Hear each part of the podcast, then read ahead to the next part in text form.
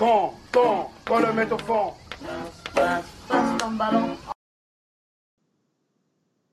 Salut les amis, salut tout le monde, c'est lundi, c'est Passe ton ballon. On est ensemble pour une heure d'émission. Merci d'être avec nous pour ce nouveau numéro de Passe ton ballon, votre rendez-vous foot et OM hebdomadaire. C'est la 22e de l'émission aujourd'hui, 22 comme le numéro comportait Grégory Sertic, Aaron Leia Michi Batshuayi, Sena Mango, Cyril Roll, Sylvain Wiltord, Samir Nasri bien sûr, mais surtout Dimitri Sitchev, Ibrahima Bakayoko et Martial Robin évidemment. Je suis entouré comme d'habitude par mes fidèles acolytes, à commencer par euh, notre technicien en chef et réalisateur, ou plutôt devrais-je dire Unser, chef techniqueur, un régisseur, puisqu'il est depuis peu supporter et sympathisant du Hertha Berlin. Salut Idriss. Je me demandais où tu allais en venir. Euh, mais oui, oui, bien sûr. Euh, bah, guten Tag à tout le monde. Guten Nacht même. guten Nacht même parce qu'il est 20h. Donc, euh, ouais, bonne soirée, bonsoir tout le monde et très heureux d'être là. Avec nous également l'homme qui a perdu foi en l'humanité le jour où Rafik Saifi a pris sa retraite. Amaïs, bonsoir Ama. salut Mathieu, salut tout le monde. Oui, quelle tristesse qu'un artiste comme ça ait abandonné le foot. après 40 ans, il fallait au bout d'un moment. et puis toujours fidèle au poste. Enfin, pour le moment, puisque tout le monde se l'arrache et on a fait l'erreur de ne pas lui faire signer un contrat d'exclusivité, donc ça va être compliqué. Salut à dire. bonsoir les gars, bonsoir. Toujours très heureux d'être parmi vous. Notre ami Cisco nous rejoindra en fin d'émission pour parler de, ses souvenirs des OMPG, parce qu'on va parler beaucoup d'OMPG, vous en doutez. Et euh, justement, on a le plaisir de, recevoir euh, quelqu'un de, de, marque pour en parler, puisqu'on reçoit Damien Doll, journaliste pour Libération. Salut Damien. Salut, merci de l'invitation. Ça fait plaisir d'être euh, d'être là. Même après, après un match comme ça, au moins, heureusement qu'il n'y a pas eu de bagarre, ça m'évitera de, de, me faire détruire. Euh, ben, surtout, merci à toi d'avoir accepté notre invitation et d'être euh, parmi nous ce soir. tu as écrit deux ouvrages sur le PSG Paris dans les veines, 365 jours dans la vie d'un supporter, et Rouge et Bleu, 50 ans d'histoire du PSG raconté par ses supporters. D'ailleurs, j'avais vu beaucoup de tweets quand ce, livre était sorti de, supporters de l'OM qui réclamaient qu'on fasse la même chose pour, pour l'OM. Et je trouve que c'était une très bonne idée. Et tu vas pouvoir nous parler de la rivalité entre l'OM et le PSG, de tes souvenirs de, de match. Euh, et surtout, bravo, parce que tu te jettes un peu dans la gueule du loup ici, entre trois Marseillais, euh, c'est courageux. Donc bravo. c'est, ah, euh, le programme est super intéressant. Puis voilà, je, sais, voilà, je, ah, surtout qu'on est quatre, donc en plus, il en a, il, il, en a exclu un. Tout, tout. Ah oui, c'est vrai, c'est vrai. oui, c'est vrai. non, mais bon, c'est courageux. Les gars, avant de, de, vraiment se, se, plonger dans l'histoire de cette rivalité, de parler de nos souvenirs et des faits marquants, de, ce qui ont marqué les classicos, on va euh, rapidement débriefer le match d'hier parce qu'on on en conviendra qu'il n'y a pas grand chose à dire. Euh, cette victoire du PSG 2-0 hier soir au Vélodrome. Euh, messieurs, un avis, un avis, général sur le match, bon, résultat logique, je pense qu'on est d'accord pour, pour, dire, pour dire ça il faut aller lire la, la Canebière Academy de, de Camélus. Il a, retranscrit, il a retranscrit tout ce que je, tout ce que je pensais de, de ce match. Donc allez lire la Canebière Academy de Camélus. Et c'est pour ceux qui l'ont pas lu, est-ce que tu peux nous dire ce que tu as pensé? Ben, Que c'est d'une tristesse euh, tellement pathétique que ça en devient drôle. Et notamment sur les notes des joueurs qu'il a attribuées. Euh, oh là, pardon. La solitude euh, comique de Germain qui, qui, a l'air de se demander à chaque match qu'est-ce qu'il fait là, quel est son rôle, quelle est, est euh, sa place dans cette équipe? Et bien évidemment, on n'a toujours pas trouvé la réponse. Alors, je me permets de, de, lire déjà un message dans le chat qui est très drôle de Axel qui nous dit très bon livre Damien, belle préface de Jacques-Henri Hérault. c'est vrai, c'est vrai. Un supporter, en plus, il avait plein de souvenirs à raconter. Mais bon, j'ai plutôt interrogé des mecs, soit des groupes, soit des mecs qui sont assez loin, donc les mecs des tribunes présidentielles, les fidèles des tribunes présidentielles. Euh, je suis désolé pour, euh, pour Jacques-Henri, mais j'ai pas, eu le temps. Pas eu le temps. Il avait un agenda chargé. En fait, il fallait que Donc voilà. Euh, bref, mais bon, on en parlera plus tard, j'imagine, de, notre ami Jacques-Henri. De... Oui, je pense qu'il va être. On, va, on va évoquer son nom, oui, je pense. Non, mais les gars, pour... je, laisse, je, laisse, mon tour pour, pour, pour le débrief de ce match. J'ai rien de particulier à dire. Oui, non, mais on va pas rentrer dans les détails du jeu ni quoi que ce soit. C'est ce qu'on peut, ce qu'on peut dire, c'est que voilà, euh, le résultat est logique et euh, bon, je pense que les gars, Ama, euh, on en a parlé avant le match, on s'attendait pas à grand chose de la part de l'OM en tout cas. Ouais, non, non. Tu as, tu, as, dû sentir ma réticence à parler du match, là, comme c'est le cas depuis maintenant quelques mois quand il s'agit des matchs de l'OM, parce que c'est tout le temps la même chose. Là, à part répéter les banalités comme quoi, ouais, Gay et Camara, c'est l'avenir de l'OM, que les autres sont tous éclatés au sol, euh, etc. Ben ouais, euh, ok, on sait qu'on n'a pas de jeu, on sait que la saison est, déjà malheureusement euh, terminée, donc non, qu'est-ce que tu veux que je te dise? Je suis blasé, on est, c'était attendu qu'on se fasse marcher dessus, ça s'est déroulé. Merci, au revoir. même pas fait marcher dessus. Paris n'a pas été. euh, pas été Ils, flamboyant, ils- ça, ils- c'était fou. ouais, mais ils ont joué avec le frein à main. Bah c'est oui. très mieux que s'ils avaient envie de jouer, ils nous, ils Même nous pas, pas tellement. quoi. En, en première mi-temps, et Marquinhos le dit à la mi-temps, ils sont vraiment en difficulté, Paris. Enfin, difficulté dans, dans, dans la gestion de la maîtrise. Pas, pas, Ouais, de- mais- pas, euh, ils sont pas inquiétés. On, Bah, on se, on se met des œillères, on a tous parlé du pressing. Ok, le pressing a été bien, Ah, mais le le souci majeur de, c'est- de- depuis des mois et des mois, c'est qu'on ne sait rien faire avec le ballon. Et encore une fois, c'était l'illustration hier. Et jusqu'à preuve du contraire, jouer au foot, c'est d'abord bien utiliser le ballon. Et ça, euh, avec l'effectif actuel, on ne sait pas le faire. L'équipe Bah, est à la merci des erreurs de, son, ad- de l'adversaire et au lieu de les provoquer, elle les attend. Vas-y, Azir, tu, tu voulais. Oui, pardon. Je, voulais, juste simplement dire qu'on avait l'impression, en regardant le match, en tout cas, j'ai eu cette impression-là, que le match pouvait durer 4 heures, que l'Olympique de Marseille n'allait pas marquer ou même se créer véritablement de situations euh, dangereuses, inquiétantes pour la défense du Paris Saint-Germain.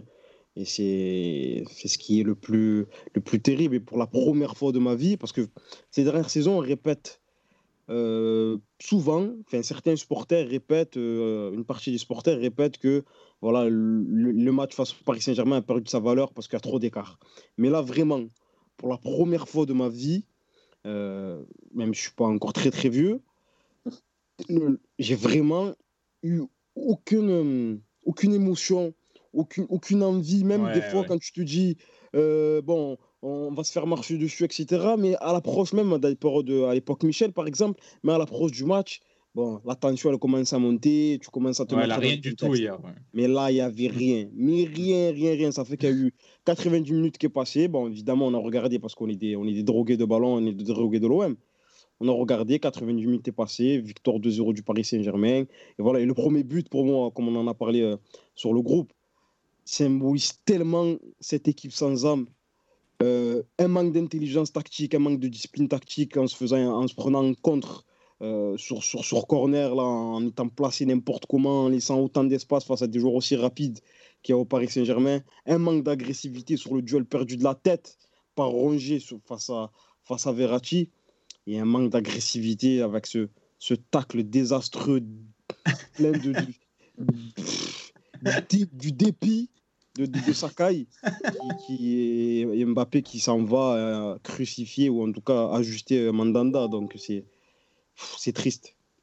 Justement, on en profite qu'on ait Damien avec nous qui, pour qu'il puisse nous donner son point de vue parisien. Euh, toi, Damien, qu'est-ce que, qu'est-ce que, quelle analyse tu, tu tires du match? Est-ce que, est-ce que vraiment tu es encore content de battre cet OM surtout? Bah, c'est toujours, euh, tu vois, c'est comment dire, chaque club, euh, chaque, chaque supporter vit avec, euh, vit avec- enfin, les matchs contre les rivaux sont toujours euh, des matchs particuliers. Je pense que quoi qu'il arrive, en fait, euh, quoi qu'il arrive, ça, restera comme ça tant que, tant que Paris et Marseille seront vraiment des rivaux. Après, il y a des rivalités qui peuvent s'éteindre un petit peu. Je pense que celle entre Paris et Marseille ne s'éteindra jamais parce que euh, les supporters marseillais ont toujours des, des, envies, tu vois, de, quelque chose de grand. Et, euh, Paris, maintenant, voilà, voilà, bah, c'est le, le club qui, par rapport à ce qu'on vit aujourd'hui et ce qu'on a vécu dans les années 90, pareil. Cette rivalité, je pense, ne s'éteindra jamais. Après, oui, moi, c'est vrai aussi que hier, j'ai honnêtement, bah, des PSG Marseille, je commence à en avoir vu euh, pas mal. Euh, J'ai 30 35 ans, donc je commence à en avoir vu pas mal.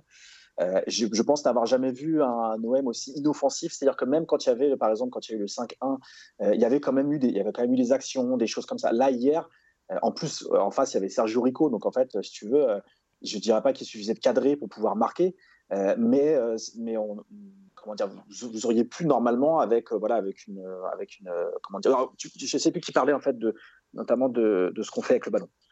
C'est vrai que votre, votre pressing, des fois, vous étiez super bien en place. C'est-à-dire que je ne voyais pas d'ailleurs le- quel circuit de passe aurait permis à Paris de sortir le ballon. Surtout que vous avez bien bloqué par Reves et Gay. Verratti était un peu plus haut, donc ça, c'était plutôt assez intéressant. Mais quand il y avait la récupération de balles, bah, c'est vrai qu'en fait, Payet a l'air complètement au fond du saut. Euh, Tovin, bah, il, il, il- il s'em- il s'embrouille un petit peu. C'est plus le Tovin qu'on a pu voir euh, euh, le- les saisons, enfin, juste avant sa blessure de, de l'an dernier. Euh, et puis après, bah, Germain tout seul, on sait très bien, voilà, vous êtes parfois un peu sévère avec Germain, mais en tout cas, ce qui est certain, c'est que seul devant, ça n'a aucun, ça limite aucun intérêt. Ouais, même à deux, face à Marquinhos Kipembe, même à deux, même à trois devant, il n'a aucun intérêt, il est beaucoup trop tendre pour pouvoir gêner un minimum cette paire de cette paire d'arrière. C'est vrai qu'en plus, par ailleurs, vous n'avez pas de chance, c'est que bah, il y a plus Tourelle qui fait ses délires avec Marquinhos au milieu. Bah, Marquinhos n'était pas là au match aller, mais, mais c'est-à-dire qu'en fait là, maintenant, il y a cette charnière centrale qui est selon moi la, la meilleure. Enfin, pas d'ailleurs de débat, c'est la meilleure à Paris. Et surtout, ils, sont, ils sont forts, dans ils sont rapides et ils sont très physiques en fait. Donc du coup, pour une personne comme Germain, même Germain Benedetto, je pense que ça n'a pas pu être bon. Avec Milik, ça aurait été autre chose parce qu'il a une intelligence tactique qui, qui aurait pu perturber. Et puis après, euh, ce, qui a pu, ce qui a pu être votre force l'an dernier et ce qui l'était aussi un petit peu en début de saison, c'est-à-dire votre défense, là-dessus, en fait, en fait, il y a eu, euh, tu vois, je, parle rarement d'arbitrage, mais je parle parce que c'est parce que c'est souvent euh, une manière de, cacher les faiblesses de sa équipe. Mais quand tu rajoutes les, deux pénalties qui auraient pu être sifflés, c'est là non plus un scandale. Derrière. De toute façon, on en parlait avec Amaïs pendant le match. C'est même un scandale qu'ils ne soient pas sifflés. Je pense qu'à 0-0, il les siffle. C'est juste. Euh, L'arbitre n'avait pas envie de se, de se, fatiguer, il n'avait pas envie de rendre le match plus, plus pénible qu'il l'était déjà. Je pense qu'il y, y, a ça, puis après, tu as aussi le contrôle raté de Sarabia, du coup, euh, qui donne, euh, qui, euh, qui, qui, qui, est décalé par, euh, je crois, par, par Neymar. Neymar ouais. Qui, remet après, bah, une fois qu'il a raté son contrôle, il remet derrière à Neymar qui tire au-dessus. Puis la passe ratée de, de, Mbappé pour, euh, pour Neymar, en fait, ça fait des occasions en fait, qui pu quasiment toutes terminer par, euh, par un but. Donc ça va faire un score très lourd. Euh, et c'est vrai que 2-0 en fait est limite bien payé. Mais je pense qu'en fait, c'est hyper difficile pour les joueurs en ce moment, que ce soit ce qui s'est passé à la commanderie, ce qui se passe aussi bah, de manière générale avec les supporters qui sont légitimement en colère par rapport à ce que fait la direction. Et puis aussi ce qui se passe en coulisses, voilà, ça parle de la vente, ça parle de ceci, cela. On ne sait même pas en fait le pourquoi du camp, mais c'est même pas la question. C'est juste que c'est sur le devant de la scène et l'entraîneur qui démissionne quand même. Je dirais pas la surprise générale, mais quand même. Enfin, je ne sais pas si les joueurs étaient au courant un petit peu avant, mais c'est quand même assez violent pour eux. Euh, et en plus, ils voient la saison s'échapper. Euh, ils voient le podium maintenant euh, quasiment inatteignable, alors que l'an dernier vous aviez goûté à la Ligue des Champions, du coup à la qualification des champions. Je pense que tout ça fait que c'est hyper compliqué. Et hormis Camara et Gay, ont fait, euh, je pense, un bon match. Et ça, d'ailleurs, c'est peut-être, euh, je terminerai là-dessus, c'est peut-être d'ailleurs la, la, raison qui a expliqué notamment la première mi-temps, c'est qu'ils ont réussi à regarder le milieu parisien droit dans les yeux, je trouve, euh, et notamment par Edes Gay. Et, après, en deuxième mi-temps, bah, c'était trop dur pour eux parce que physiquement, à un moment donné, ils ont aussi un petit peu lâché. Puis après, bah, c'était voilà. Et c'est vrai qu'il n'y a pas eu vraiment de match. Et j'imagine que pour vous, ça doit être non pas ça n'a pas dû vous rendre euh, triste de malade, mais ça a dû avoir une part de frustration et de fatalisme qui doit être euh, hyper difficile à, à vivre. Non, il n'y a même plus de frustration, c'est vraiment mmh, c'est que du ouais. Je crois que c'est la, la, défaite dans un MPG qui m'a le moins, moins fait mal, je pense. Hein. Honnêtement, euh, 10 minutes après, j'étais déjà passé à autre chose, hein, personnellement. Non, euh... Avec Amaïs, à 5 minutes de la fin, on commençait déjà à ranger nos affaires pour partir. On n'a même pas regardé.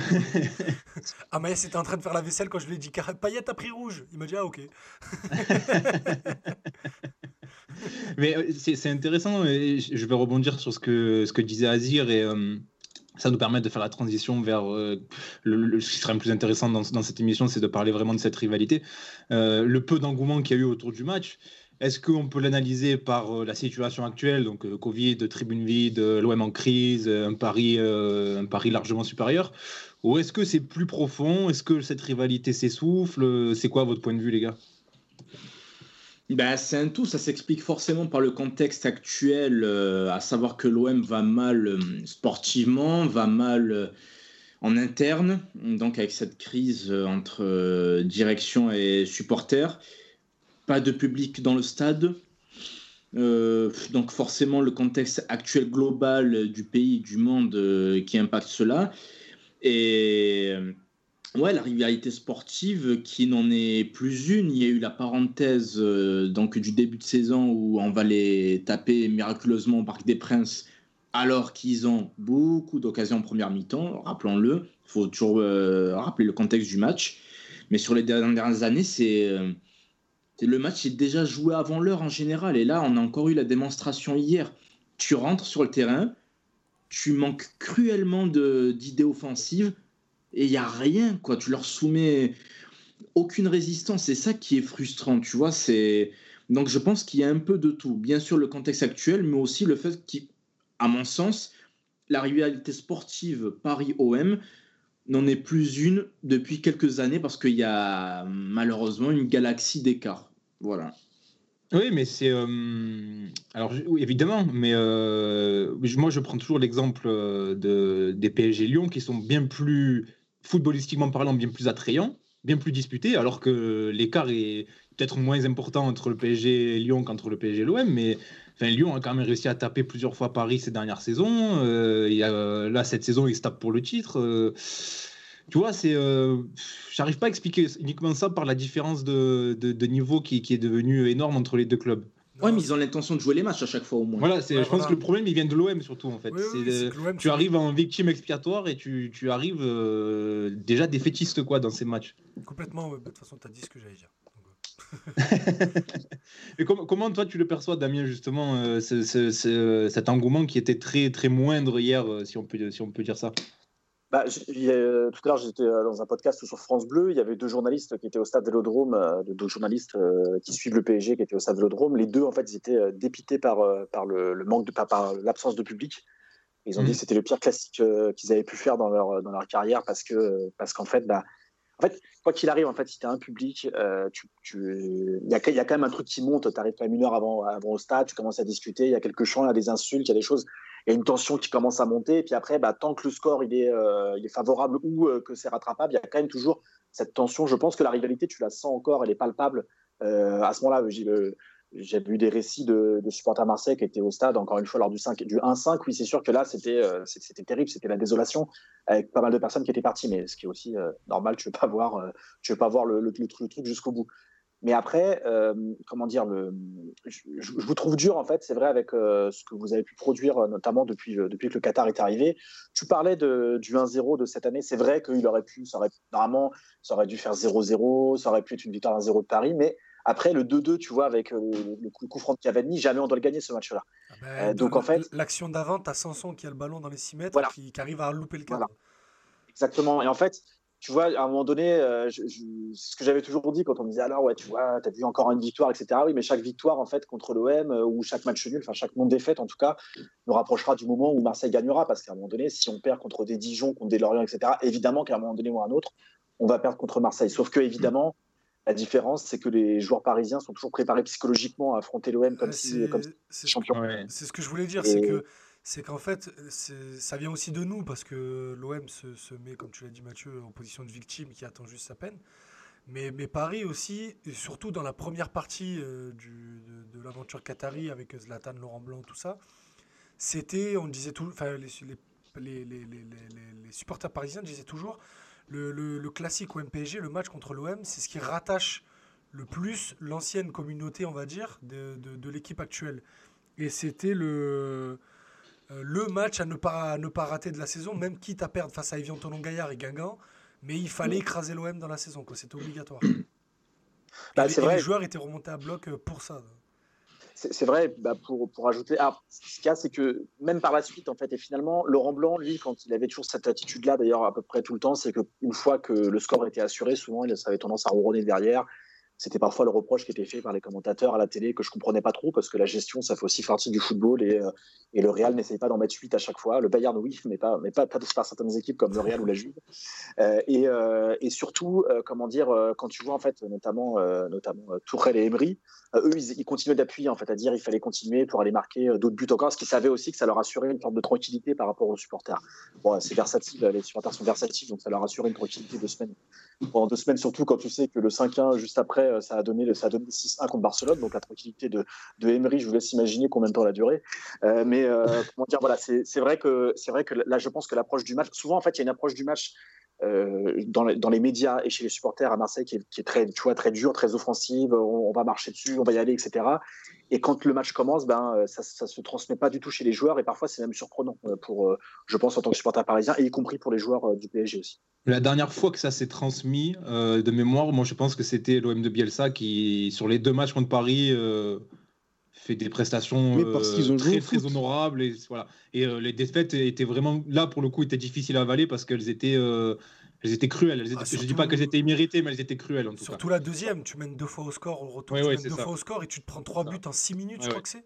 Euh, deux buts, pardon, six minutes en deuxième ouais, exactement, c'est ça. Et Derrière, euh, derrière, Paris ferme et tu peux plus rien faire. C'est ça là qui est vraiment rageante. À l'aller, À l'aller, tu fais jeu égal, ils ont été meilleurs que toi. Voilà, ça arrive. C'est le Ouais, mais à l'aller, c'est euh, c'est le carton rouge donné à Imboula qui nous réduit à 10 et qui après est très compliqué.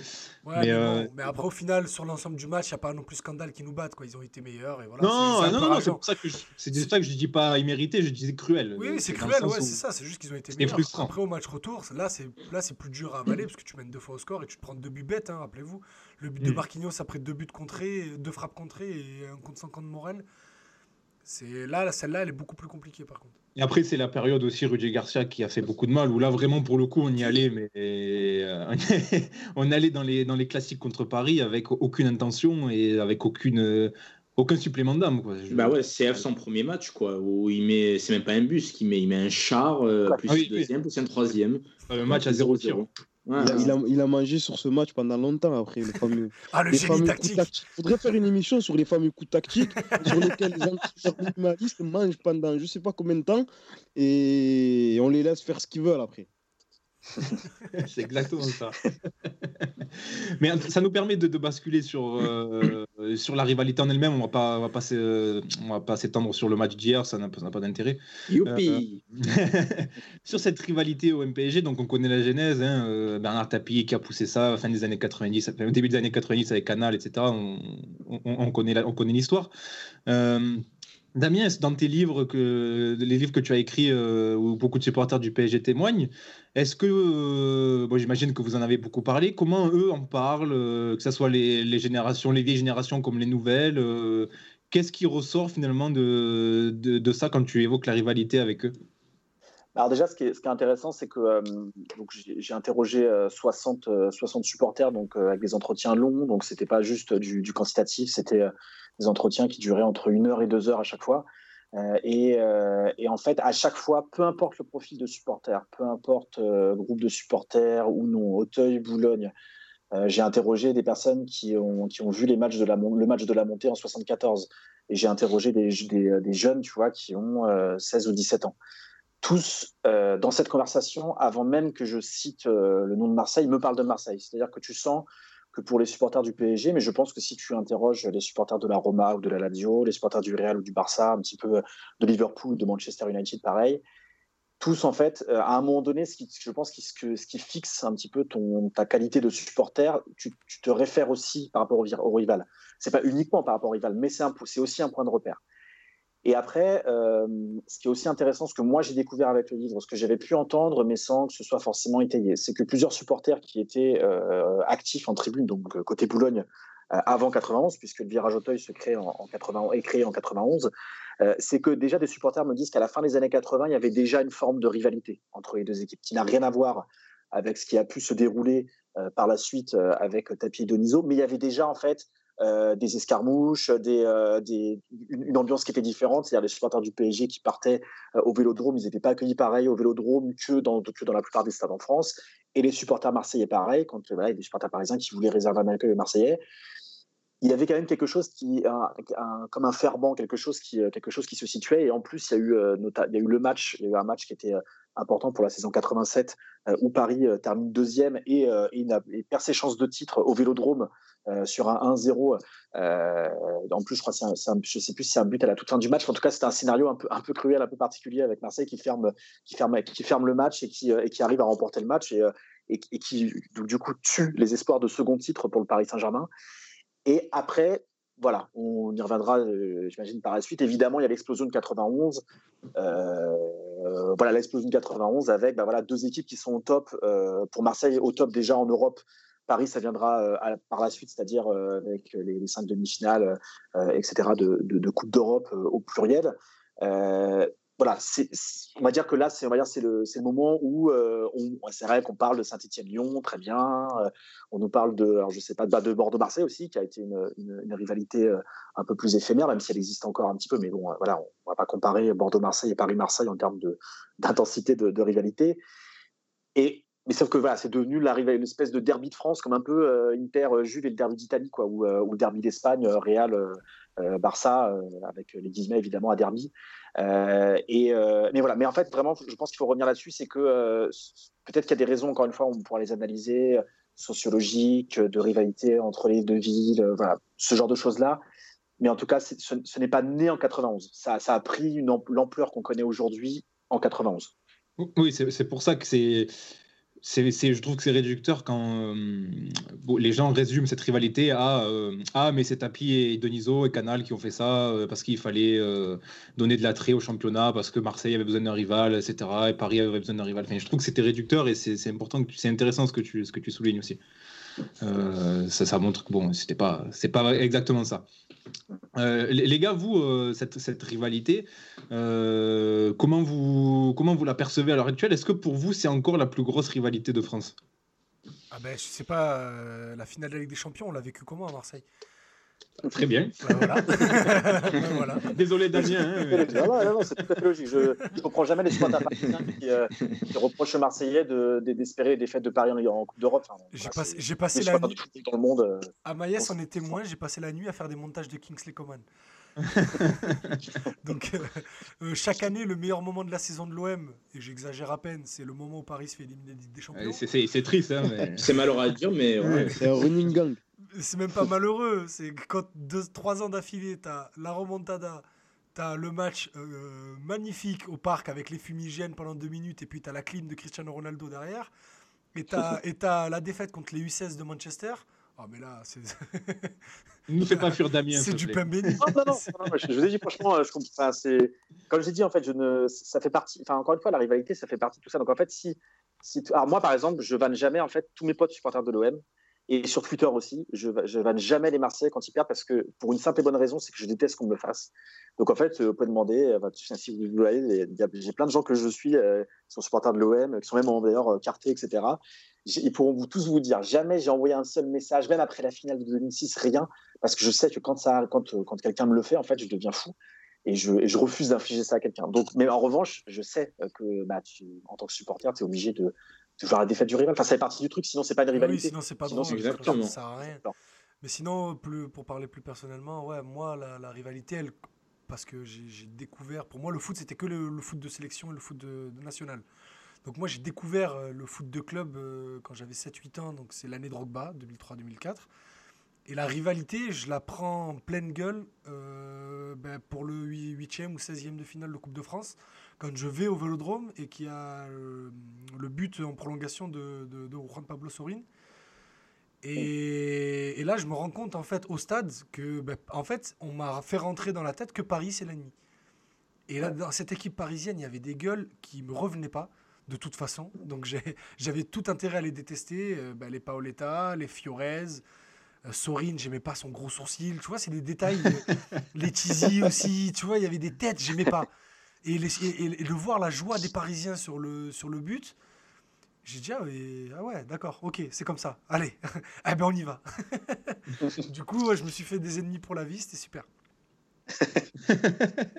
Mais c'est vrai qu'on la découvre au stade finalement cette, cette rivalité. Tant qu'on n'est pas tant qu'on n'a pas vécu un MPG au Vélodrome ou un MPG au Parc des Princes, c'est autre chose que devant la télé. Ça c'est c'est clair clairement, c'est un match à part pour répondre euh, à, ta question et pour pas qu'on se méprenne sur ce que j'ai dit. Euh, quand je dis qu'il y a euh, une galaxie d'écart, je parle juste au niveau sportif, mais la, rivalité, pour moi, elle existe toujours. C'est juste la rivalité sportive. On ne peut pas concurrencer actuellement le PSG sur le long terme. Mais par contre, voilà, comme l'a dit très justement Idriss, tu as juste à dire comment était la ville de Marseille l'été dernier lors de la finale euh, de la Ligue des Champions.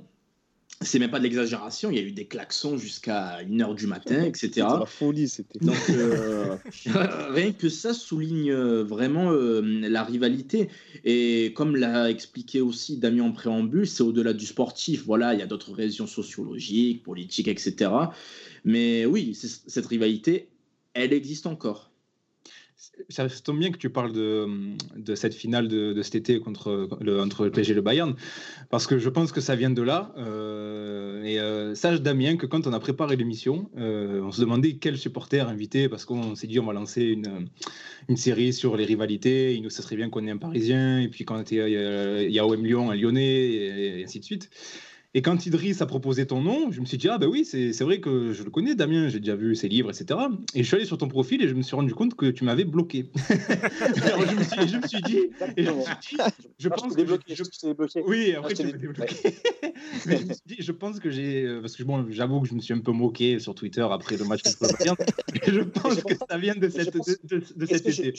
mais je pense, tu es sûr que ça vient de cet été? Je pense que c'était avant. En fait, ce qui se passe, c'est que je, euh, justement, je voulais, je voulais, je voulais pas, je voulais pas, euh, je voulais pas vous couper, mais le, moi, c'est vrai que je fais une distinction. Tu parlais, vous parliez d'ailleurs tous d'ailleurs du stade, et c'est vrai que moi, la rivalité PSG Marseille sur Twitter, en fait, je la supporte pas vraiment. Euh, c'est, je suis, en fait, en gros, euh, comment dire, il y a beaucoup de personnes qui s'inventent déjà des radicalités sur Twitter, Ouais, alors que euh, alors que voilà, alors qu'en fait, quand tu as connu des vraies bagarres, euh, il y, a- il y a- il y a eu des contacts, il n'y en a pas eu non plus des, des- des centaines. hein. Il y, a il y a eu beaucoup plus de contacts entre euh, supporters parisiens et d'autres euh, et, et d'autres tifoseria qu'entre supporters parisiens et marseillais. Euh, moi, Euh, moi, mais les, quand il y a eu des les contacts- deux déplacements que j'ai fait au parc, euh, on n'a pas vu la ville. hein. On a fait, euh, on a fait euh, l'autoroute Parc des Princes. On n'a pas parce que la- Voilà. les forces de l'ordre avaient tellement peur qu'il se passe quelque chose que ça, on Et, allait et les supporters stade. parisiens qui, et les supporters parisiens qui te qui, qui parlent. Et quand j'ai fait parler des supporters parisiens qui ont fait des déplacements de l'Odrome, ils te parlent tous des boulons, des vitres éclatées, euh, euh, il y a un marteau, euh, des trucs d'acide, de la pisse. Enfin, tu vois, ben, on parle de ça, quoi.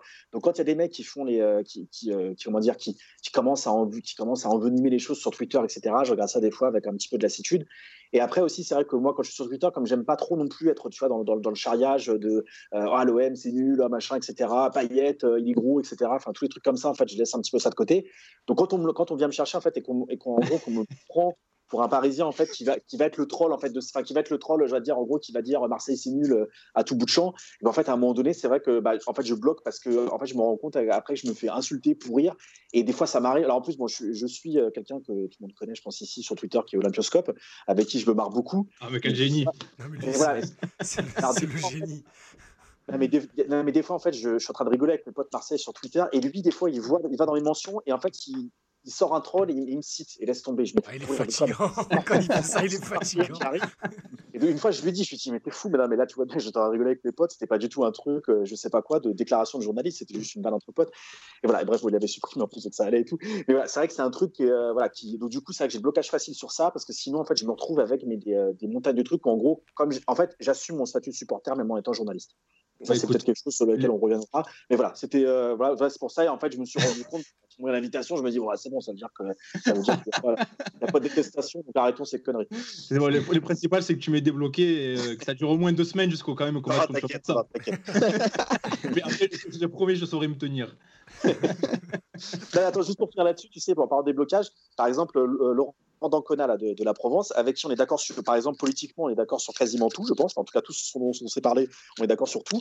Mais à un moment donné, il me défonçait tellement sur, sur le PSG que je l'ai bloqué, je sais pas, pendant un an. Il m'a bloqué aussi, puis alors, on s'est redébloqué tout à la Sinon, C'est sinon, en fait, le truc, c'est que, le truc, en fait, c'est que si, si en fait on est toujours dans les trucs comme ça de discussion à chaque fois de charriage et tout, bah tu allumes Twitter, tu fais que te charrier, t'é- t'éteins, euh, t'as mal à la tête et puis, euh, puis, tu travailles même plus en fait, tu démissionnes parce que tu fais que ça toute la journée quoi.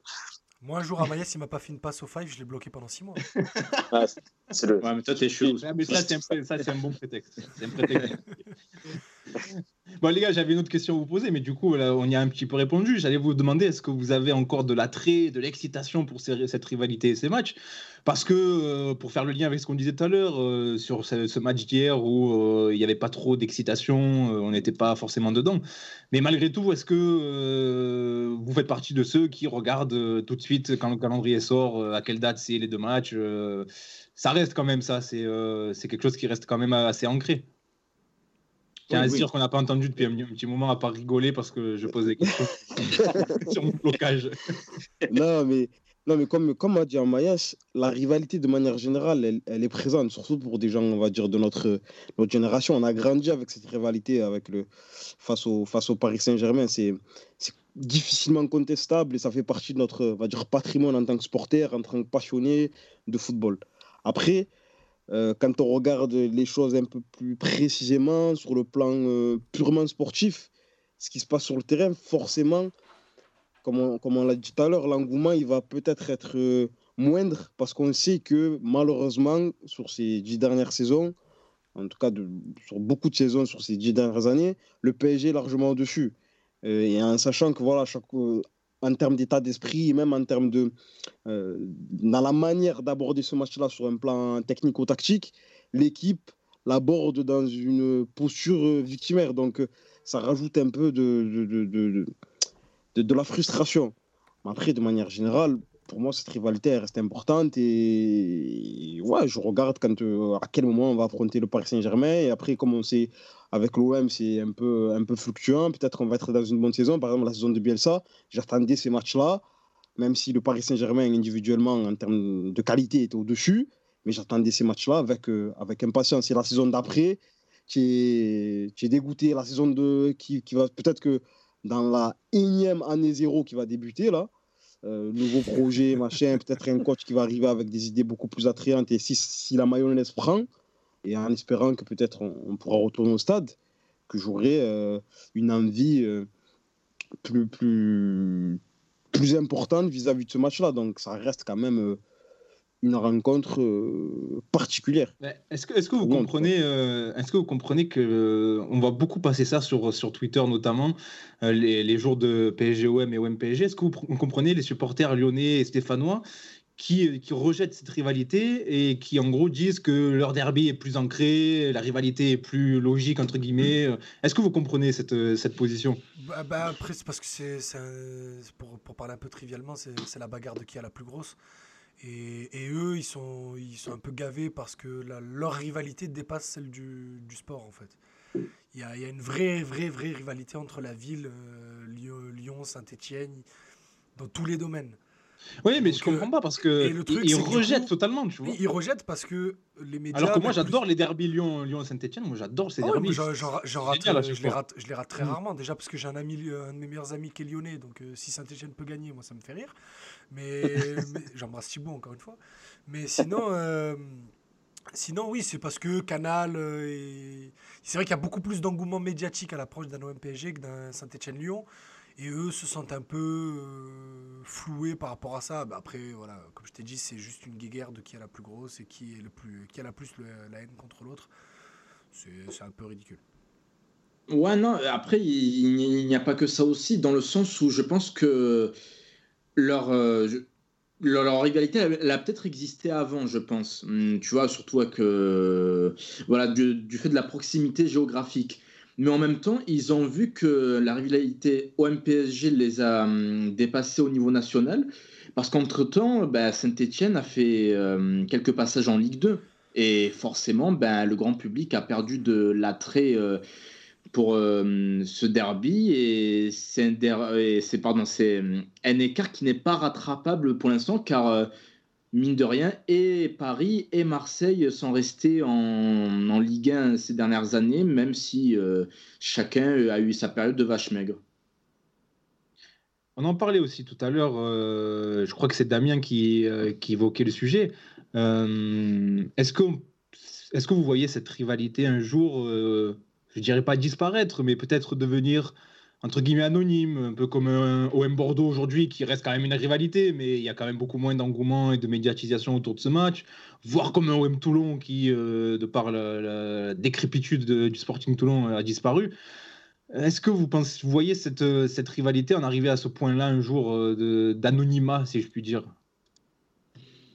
Non. Euh, je dirais que non, parce que hum, son ancrage n'est pas que sportif, selon moi. Euh, tu vois, les médias euh, nationaux, surtout les chaînes d'infos, quand il se passe un truc à Marseille, c'est tout le temps à la une, tu vois. Et rien que ça, ça va maintenir cette espèce de rivalité capitale-province. Donc rien que sur ça, plus le fait que les années passent et la rivalité sportive s'inscrit dans le temps, eh bien rien que ça, ça va faire en sorte que la rivalité entre les deux va subsister, selon moi à moins que vraiment l'un des deux clubs fasse comme Toulon et, et, chute dans les méandres du football français. Mais bon, euh, ou alors deuxième... ça m'étonnerait quoi. Ou alors que, mais ça on en parle pour 10 ou 15 ans, euh, dans 10 ou 15 ans, qu'un deuxième club euh, de la région parisienne arrive dans l'élite et qu'il s'installe comme le contre-pouvoir du, du, du, du, grand Paris Saint-Germain et qui ferait passer la rivalité marseillaise au second plan. Mais là, pour le coup, on voit sur mais très long terme ça a déjà eu lieu par le passé? Regarde ce que ça a donné, Damien euh, pourra confirmer. ça n'a rien donné en termes de rivalité. Mais parce chaque... Non, mais je te dis qu'il s'inscrirait dans la durée.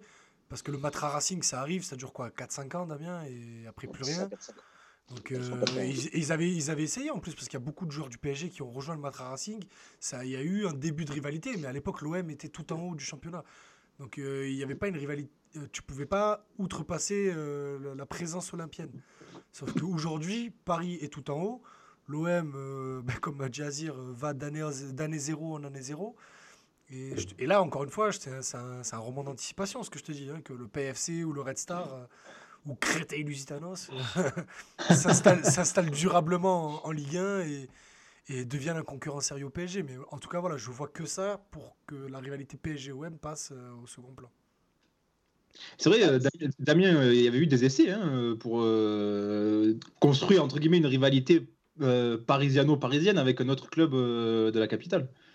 Bah, c'est vrai qu'on tu, parlais de, du Matra Racing. c'est un, excellent exemple de, club qui a vraiment, pour, pour, le coup, lui, complètement factice. Enfin, le, le, Racing, non, mais le Matra, oui. Euh, et, euh, et, alors, il n'y a, a, pas eu tant de joueurs de Parisiens qui se sont passés. En revanche, il y en a eu un qui était très emblématique, c'est Luis Fernandez, euh, puisqu'il part, puisqu'il part quelques semaines après le premier titre de l'histoire du PSG, il part au Matra Racing. ça a été très mal vécu par les supporters. Mais par exemple, tu vois aussi quand tu interroges les supporters du PSG qui ont vécu cette époque-là, quasiment tous te citent quand même Luis Fernandez parmi les légendes du club, parmi les joueurs qu'ils ont le plus aimé dans l'histoire du club. Est-ce que c'est pas la légende, la plus grande légende de l'histoire du club en tant que joueur et entraîneur au final ah, euh, pour les supporters du PSG de manière générale, encore une fois, tu peux toujours avoir des. Oui, après, il y aura toujours des. Il n'y a, pas de vérité unanime, mais bon. Ah, en, fait, en fait, ça reste rail quand même. Ça reste rail parce que c'est le joueur qui était là dans tous les titres du PSG, euh, tous les titres importants du PSG des années 90, qui était l'époque la plus faste du Paris Saint-Germain, au moment en plus où la Ligue 1 était peut-être l'une des plus compétitives de l'histoire de, de l'histoire du championnat de France. Après, Luis Fernandez. Exactement. Après, Luis Fernandez, il a cette particularité euh, c'est qu'il était là dans les cinq décennies du PSG. Il est arrivé en 78 ou 76, je sais plus, là j'ai un trou, euh, en post-formation PSG. Il a joué dans les années 80, il a été coach dans les années 90 et dans les années 2000, et là maintenant il gravite toujours encore autour du club, euh, et c'est un vrai amoureux du, Paris Saint-Germain, voilà qui donc donc il reste quand même, ça reste quand même on va dire le mec le mec qui a toujours été là quasiment depuis que le PSG est créé, depuis que le PSG a été créé. Après, euh, pour revenir un truc sur la sociologie de la ville, c'est pas Paris et Marseille finalement quand on regarde historiquement, c'est pas forcément des villes qui ont été euh, rivales. Euh, Lyon et Marseille, par exemple, ont été des villes qui ont été beaucoup plus rivales dans l'histoire dans l'histoire de France. Une, période historique qui m'intéresse beaucoup, qui est la Commune de Paris, par exemple. Les, les, communards marseillais, donc la, gauche radicale marseillaise, même les républicains d'ailleurs marseillais, étaient tous en soutien de la Commune de Paris. Les communards parisiens avaient, fait beaucoup d'appels d'ailleurs aux communards marseillais, essayer de les défendre, envoyer des bataillons pour essayer de que la commune s'installe à Marseille. Malheureusement, euh, elle, a été, elle a été aussi écrasée dans le sang euh, euh, par, bah, par Adolphe Thiers aussi, d'ailleurs, hein, par, par l'État français, par Versailles d'ailleurs, pas par Paris.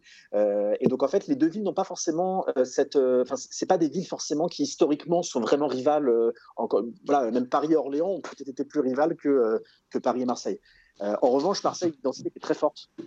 C'est une, une ville qui qui est très forte et d'ailleurs qui est, euh, qui est, une capitale régionale, non pas en sens Provence, mais en sens Méditerranée. Et ça, je pense que ça joue aussi dans une forme aussi de, fierté qui est on regarde Paris droit dans les yeux, non pas parce qu'on est une ville euh, qui pèse peut-être autant en France que Paris. En revanche, c'est une ville qui pèse, euh, qui pèse, qui, pèse peut-être autant en Europe pendant très longtemps que Paris. Donc, il y a aussi ce côté-là, je pense, qui fait que, bah, alors, certes, la rivalité sportive fait quand même tout, parce que voilà, si, Marseille ou Paris tombent en national pendant 10 ans, bah, euh, les, vieux s'en souviendront, mais les jeunes vont dire vous êtes bizarre, euh, si à Paris-Marseille en, Coupe de France, on s'en fout.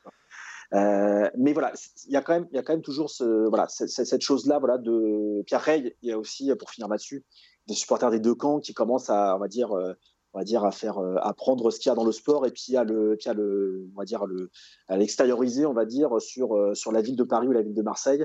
Euh, d'ailleurs, c'est encore une fois des spécialités de Twitter d'ailleurs, de, voilà, de, de, de, faire des longues digressions comme ça qui, enfin, qui à mon sens, n'ont pas vraiment de sens parce que euh, je ne vais pas dire que ça reste que du foot, mais en tout cas, euh, la rivalité, en tout cas, elle est essentiellement sportive et j'inclus les tribunes évidemment.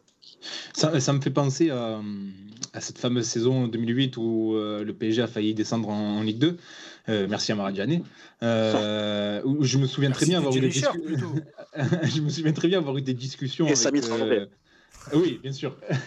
je me souviens très bien avoir, eu des discussions avec des amis supporters qui souhaitaient que, que Paris descende en Ligue 2. Moi, je leur disais, mais non, moi, ça me fait rigoler qu'ils se fassent un peu peur là jusqu'au bout, c'est marrant et tout.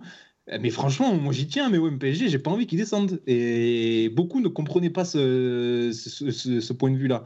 Euh, les gars, est-ce que vous vous rappelez de cette période-là? Est-ce que vous aussi, vous, vous souhaitiez que, que, le PSG reste en, reste en Ligue 1 pour maintenir cette, euh, cette rivalité et c'est OM PSG, PSG OM de la saison suivante? Ah non, Oui, moi, tout à fait. Ah, moi j'avais 12 ans. Moi j'avais 12 ans, je voulais les voir tomber. Moi, moi aussi, franchement.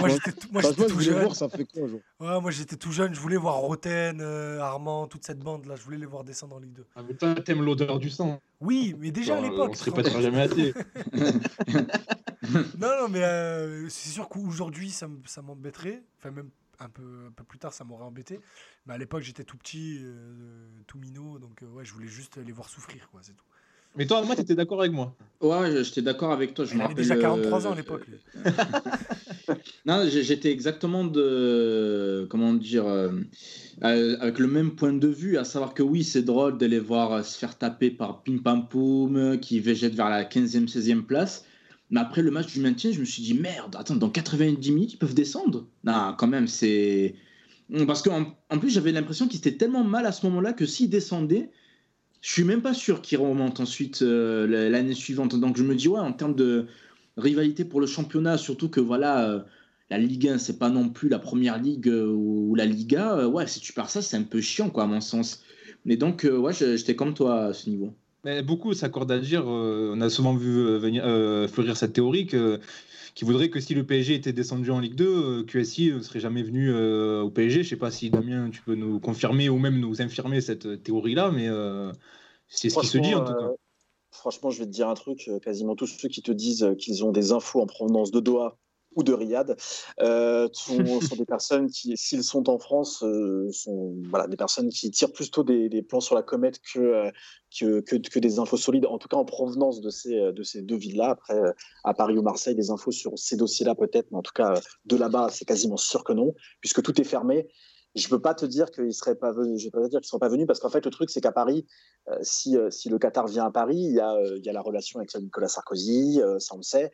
Euh, mais il y a aussi parce que euh, ils ont du, ils ont un business de malade, euh, tu vois, à Paris. ils ont l'attrait, la Tour Eiffel, les trucs un peu connus mondialement, etc. ça s'inscrit dans un, ça s'inscrit dans un programme politique même. C'est pas, oui, pas sportif. Mais c'est ça, mais quand tu vois Jordan, euh, les fringues Jordan qui font et qui sont, euh, qui sont par ailleurs, si tu prends juste en termes de streetwear, tu vois, euh, je parle plus de clubs, qui sont très bien pensés avec la capitale, avec Paris, avec le, la Tour Eiffel qui remplace le A. Tu sais qu'aux États-Unis, ça se vend comme des petits pains, c'est assez impressionnant. Oui, j'ai vu les chiffres cette semaine, c'est le, le, troisième club qui vend le plus de merchandising dans le, dans monde, derrière le, Real et, le Real et Manchester United, je crois. Mais mais parce que parce qu'en fait, c'est Jordan qui a tout compris. En fait, si tu veux, il y a des Américains, si tu veux, ils savent à peine placer la France sur une carte, et je déconne même pas. Tu vois, on, a, tous vu ces reportages-là. En revanche, ils connaissent tous euh, limite les deux villes les plus connues. Les trois villes les plus connues, c'est Paris, Versailles et Bordeaux, et on sait pourquoi les trois. Euh, tu vois, l'un pour le vin, l'autre pour le château, et puis l'autre pour la Tour Eiffel.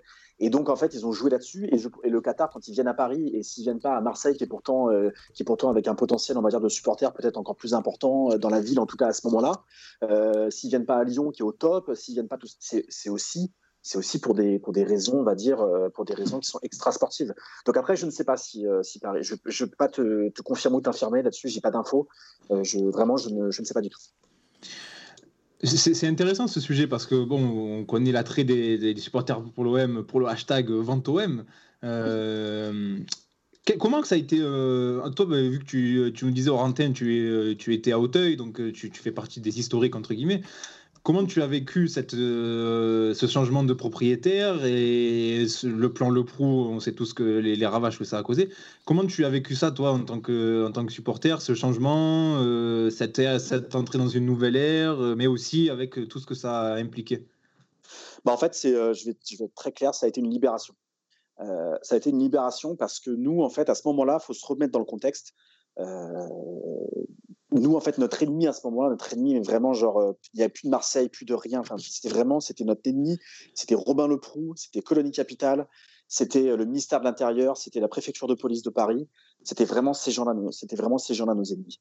Euh, moi, en fait, quand, quand j'apprends le plan Leproux, c'est-à-dire quand j'apprends que ma passion, voilà, que j'ai été avec mon papa, avec mon oncle au virage Auteuil. Enfin, on était voilà, c'était vraiment un truc, une construction que que là, vous tous avez aussi connu, euh, connu en, allant au stade, au stade Vélodrome, etc. C'était un truc vraiment charnel, un truc qui te définit, définit ta propre identité. Euh, que ça, on me l'enlève quasiment du jour au lendemain pour un truc que moi, titre personnel, euh, je n'ai, pour lequel je n'ai commis aucune faute. J'ai trouvé ça d'une cruauté sans nom et d'une injustice totale. Et donc, en fait, quand le boycott commence, moi, je, veux les défaites de Paris à domicile. Je, je souhaite les défaites de Paris à domicile. Je regardais les matchs, je voulais voir, et en plus, quand il y avait le public, tous les supporters adverses, y compris Toulouse, Etc., qu'on entend chanter au parc. Pour moi, c'est terrible pour moi. Donc en fait, quand, le Qatar arrive, euh, ils arrivent, moi j'en rigole encore parce qu'ils arrivent, ils, disent euh, le prou est conforté. Je crois que c'est le, je crois que c'est le 10 juin ils annoncent ça euh, et, et, le 16 juin en fait il est licencié, en fait il est viré directement. Et quand le prou est licencié, pour moi c'est, en fait je, je retrouve mon Paris Saint-Germain, pas le même, euh, parce que je sais que je serai plus en tribune, on le savait déjà, mais je retrouve mon Paris Saint-Germain. Donc pour moi, ça a été une libération. Si la vente avait été faite dans les années 2000, c'est-à-dire au moment où on avait les tribunes, etc., je pense que je n'aurais pas réagi de la même manière, parce que j'aurais vu le Qatar comme un, possible, on va dire, danger euh, dans, euh, dans, ma, dans, dans, ma condition, on va dire, de supporter d'ultra, comme, euh, comme vous le voulez. Donc ça, j'aurais peut-être eu plus peur. Mais là, voilà, si on se replace pour finir là-dessus sur, la, sur le contexte de l'époque, pour moi, c'est ceux qui ont rayé Colonie Capital et Robin Leproux euh, de la carte du Paris Saint-Germain. Ouais, ce qui s'apparenterait un petit peu à notre euh, tandem Mac-Courtero. Euh, exactement. C'est ouais, exactement. D'ailleurs, ah, je me souviens que beaucoup, beaucoup les comparaient. Hein, à l'arrivée de Mac-Courtero, beaucoup ont dit ah c'est un Colonie Capital bis. Hein, c'est exactement. Le premier, franchement, je l'ai fait. Je l'ai fait à l'époque aussi sur les réseaux. Je l'avais, j'ai discuté et je m'étais fait pourrir en disant mais non, t'as vu Mac-Court, t'as vu l'argent qu'il a, il va investir, etc. Je dis ouais, mais faites parler les gens aux États-Unis qui ont été dans leur business, vous verrez leur mentalité. Les, les Américains, ils voient pas les stades de la même manière. Pour eux, c'est pour eux, ils ont cette mentalité, ils ont cette vision de la NBA, etc. Que, une que j'adore, mais c'est pas vous, quoi. C'est pas le stade Vélodrome, c'était pas le Parc des Princes d'avant, et c'est ouais, pas le stade Vélodrome de maintenant. C'est bien, mais de loin. Voilà, ça, non, mais c'est le folklore, c'est bien, les fumigènes, c'est bien, ça fait, c'est joli, etc. Mais par contre, si tu nous fais une amende de, de 1000 euros, bah non, ça c'est pas bon, ça. Mmh. Donc, euh, donc voilà, donc, donc j'étais très craintif par rapport à ça, et, et là, encore une fois, ce qui se passe en ce moment euh, me fait dire qu'ils euh, ils, ouais, ils sont rentrés dans une guerre. Et, et voilà. bon, j ai, j ai, encore une fois, en tant que supporter parisien, je le répète, je l'avais dit en antenne, je, je souhaite que les, les, groupes de supporters Marseille gagnent, cette guerre par rapport à Héros. Sinon, encore une fois, euh, je pense que euh, déjà d'une, la rivalité perdra de sa superbe aussi, comme elle a perdu euh, avant, que, avant que le collectif Ultra Paris revienne. Et, euh, et surtout que et surtout qu'en fait le mouvement ultra en général et les catégories populaires qui veulent aller au stade en France perdront. Il y a une question intéressante euh, dans, dans, le chat de, de, de Tonio euh, qui nous dit Vous pensez pas qu'aujourd'hui on est aussi dans un autre temps, un foot plus marketing et moins sentimental, donc euh, les nouvelles les rivalités sont compliquées. Est-ce qu'on peut l'expliquer aussi euh, comme ça? Est-ce que vous êtes d'accord avec Tonio? Ouais, il, n'a pas tort, mais qu'à voir la volonté des investisseurs un peu partout en Europe d'essayer de lisser un peu le comportement des hum, supporters ultra, entre autres, notamment d'avoir des tribunes bien propres, machin bien cadré, etc. Alors que ce qui fait le sel d'une rivalité, c'est un peu les comportements excessifs, entre guillemets, des supporters. C'est ça qui crée un peu l'animosité, le trash talking, parfois ça va un peu plus loin, etc. Mais c'est ça, c'est le fait de, de, provoquer, de créer de l'énervement chez l'autre. Alors que là, si il y a tout qui est cadré, etc. Limite, on te dit quand est-ce qu'il faut euh, crier, quand est-ce qu'il faut euh, euh, chambrer l'adversaire. Ben, ouais, non, c'est pas comme ça que tu crées des, rivalités, à mon sens. Moi, j'ai l'impression que le modèle ultime aujourd'hui en Europe, bon, sur le, au niveau du football mondial, pour une bonne partie des dirigeants, des fédérations, des, instances, des clubs, c'est la première ligue. Donc euh, on, voit, on voit bien ce qui se passe en termes de supporterisme euh, dans, dans les stades anglais. C'est ces ambiances un peu aseptisées qui. Euh, bon, après, il y a une culture particulière en Angleterre, mais voilà, qui était. Qu le, on va dire, les, les, supporters populaires ont été éjectés de, des stades anglais, en tout cas d'une bonne partie des stades de première ligue. Et j'ai l'impression que c'est vers là que veulent tendre une partie des, des, dirigeants en niant les spécificités qu'ils peuvent avoir dans certaines villes européennes, dans certains clubs, l'attachement que des supporters peuvent avoir avec, avec leur club, avec leur ville, l'identité, ce sentiment d'appartenance qui est fort et que des dirigeants nient ou veulent dissoudre. Euh, et c'est façonner. Ou façonner, Pour exactement, façonner- façonner l'identité de ou, l'OM. ou- ou façonner l'identité de l'OM. Peut-être que bon, peut-être je caricature un peu. Ça, ça va être euh, le, le supporter consommateur qui va quand même porter son maillot de l'Olympique de Marseille parce qu'il faut quand même euh, qu'il qu'il achète les maillots, les, les, les petits, les, petits, les petits objets à l'effigie de l'Olympique de Marseille quand même. Il faut, il faut faire rentrer un peu d'argent quand même. et qui- qu'il aille au stade tout content, machin, et qui, qui, reste un peu, qui reste un peu tranquille, tu vois. Mais qui n'ait pas cette animation, cette effervescence qui est, qui est faite par des gens comme Amayev ou comme Idriss Kasmi. Mais, mais voilà, j'ai l'impression que c'est. Et ça, ça, ça, je sais pas vous, mais ça me semble. euh, Peut-être que j'ai un peu une vision un peu pessimiste, mais ça me semble inéluctable. Bah, oui, je parle du très haut niveau. Oh, inéluctable, je pense pas, mais je pense que, comme tu, comme tu l'as dit au début, euh, c'est- c'est c'est leur volonté et c'est vers là qu'on tend. Mais je pense pas que ça soit inéluctable. Ouais, m- pff, moi, j'ai l'impression qu'on tend quand même plus vers une volonté des investisseurs, euh, quels qu'ils soient, d'avoir des spectateurs plutôt que des su- supporters. Des mecs qui sont aptes à consommer les produits du club, mais qui sont aptes aussi à rester euh, tranquilles sans faire de vagues. Et malheureusement, on peut dire ce qu'on veut. Moi, j'ai l'impression que ouais, le, mouvement de support, entre guillemets, il serait du petit à petit. Alors, euh, peut-être que hum, cette chute va s'inverser, tu vois, la tendance va s'inverser, mais quand tu vois un peu, un peu partout en Europe, euh, j'ai pris l'exemple euh, en privé là, avant l'émission, on parlait euh, par exemple du- Real Madrid, ou même moi j'ai eu la chance d'aller voir un match euh, euh, au nouveau stade de la Juve.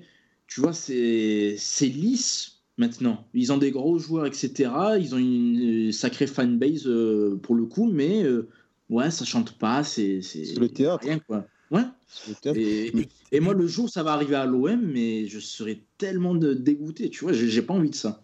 Ouais, Mais ce après, c'est pas des clubs. Après, pas des clubs où il y a une vraie. euh, La, Ju- il y a la, la Juve il n'y a pas une vraie culture du supporterisme à la Juve. Tu vois, par exemple, ça, serait, ça, ça pourrait pas arriver à Naples ou, ou à l'Inter. Je suis, je suis d'accord, mais il y a un minimum. Là, pour le coup, j'avais été choqué de, de, de voir une équipe qui a des Cristiano Ronaldo, des Dybala et tout. C'est le théâtre. Et tu vois, les, gens depuis l'instauration de, de l'hymne au début de match, parce que tout le monde veut son moment You'll Never Walk Alone maintenant, tous les clubs. Donc euh, au Barça, euh, il y, a- il y a toujours eu l'hymne, mais maintenant c'est au début de tous les matchs. Euh, à la Juve, et aussi pareil. Donc tout le monde veut son You Never Walk Alone à- propre. Quoi. Bah, après, c'est culturel, c'est en Italie aussi. Il y a la Roma aussi, un, un chant d'avant-match, etc. C'est encore autre chose. Mais... Et moi, ce qui me rend encore plus pessimiste, en tout cas dans la situation française, je ne connais pas forcément hein, ce qui se passe dans les contextes autres en Europe, c'est qu'ils ont ces dirigeants-là qui ont cette volonté, en tout cas qui semblent avoir cette volonté, ont l'appui des pouvoirs publics. À partir de là, ça devient très compliqué pour le entre guillemets le pauvre supporter, euh, même même en groupe, etc. De, de, de lutter. Tu, joues contre une machine politique. euh, c'est compliqué. Ils ont, ils ont, ils ont, ils ont le, les, les pouvoirs publics avec eux dans, dans, cette, dans ce duel. Donc ça semble vraiment très compliqué, de, même s'il faut évidemment persévérer, parce qu'il y a une identité à défendre, il y a des valeurs à défendre, des principes, un mode de vie. Euh, mais, mais, ça semble compliqué.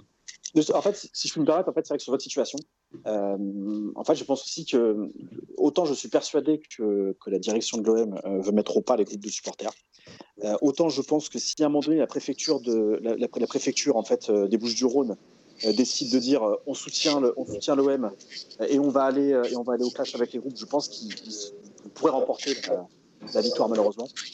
En revanche, euh, le, truc, le truc dont je suis sûr, le truc dont je suis sûr, c'est qu'en fait, le... je sais pas si vous m'entendez. Oui, oui, Oui, oui, oui. euh, D'accord, il y avait d'accord, un, petit, un petit bruit, je, je veux être sûr. Le, le truc dont je suis certain, c'est qu'en fait, euh, Hero sous-estime totalement euh, la, comment dire, la capacité des groupes de supporters euh, de, de faire que le vélodrome euh, remplisse, enfin, le- comment dire, les groupes de supporters remplissent le stade à. Et euh, ce qui s'est passé au parc, euh, je pense que ça risque d'arriver aussi. Vas-y, Damien, vas-y. Euh, pas de souci. Et en fait, le, ce qui s'est passé au, au Paris Saint-Germain, c'est que, ok, ils ont viré les groupes, ils ont vu que le stade, le parc était devenu, était passé d'une excellente ambiance à domicile euh, en ambiance parmi les, parmi les pires en Europe occidentale. Et, ce- et, et, c'est, euh, et on sait aujourd'hui, en tout cas, une des, une des choses que l'on sait, c'est que c'est Nasser El Khelaifi lui-même qui réclame le retour d'un virage ultra. Alors après, il y a beaucoup de gens qui sont assez sévères avec le collectif Ultra Paris. Peut-être que oui, je ne sais pas si c'est bien, moins bien que le stade d'avant, etc. Sauf que faut voir dans quel contexte ils arrivent. euh, quand, euh, quand, ils, commencent à faire la lutte, euh, ils ont la préfecture de police de Paris. Et encore une fois, la préfecture de police de Paris, c'est bah, directement le ministère de l'Intérieur. Hein. c'est un truc, bah, c'est un, une des institutions les plus puissantes de France. Ils ont des personnes au club qui dataient de, encore de colonie capitale qui les détestaient. Donc en fait, ils ont dû combattre tous ces gens-là, euh, arriver et essayer de dire voilà, nous on veut quand même des choses, mais en même temps de, bah, de, de, devoir dire bah oui, voilà, on va devoir négocier avec la direction, les choses que font aussi beaucoup de groupes de supporters, sinon bah t'as rien. Euh, et, et, et résultat maintenant depuis moi quand je suis retourné au parc pour la première fois pour le après le boycott pour le premier bouquin, bah, quand je suis arrivé au parc en fait bah, j'ai été assez surpris de la puissance vocale en très peu de temps que le collectif Ultra Paris avait réussi à mettre. Et, aujourd'hui, Nasser El Raifi serait le dernier à vouloir la, fin de, ce virage ultra, malgré les débordements qu'il y a pu avoir euh, dans le stade ou à l'extérieur. Et je pense qu'à Marseille, c'est ce qui va arriver aussi, et en France en général.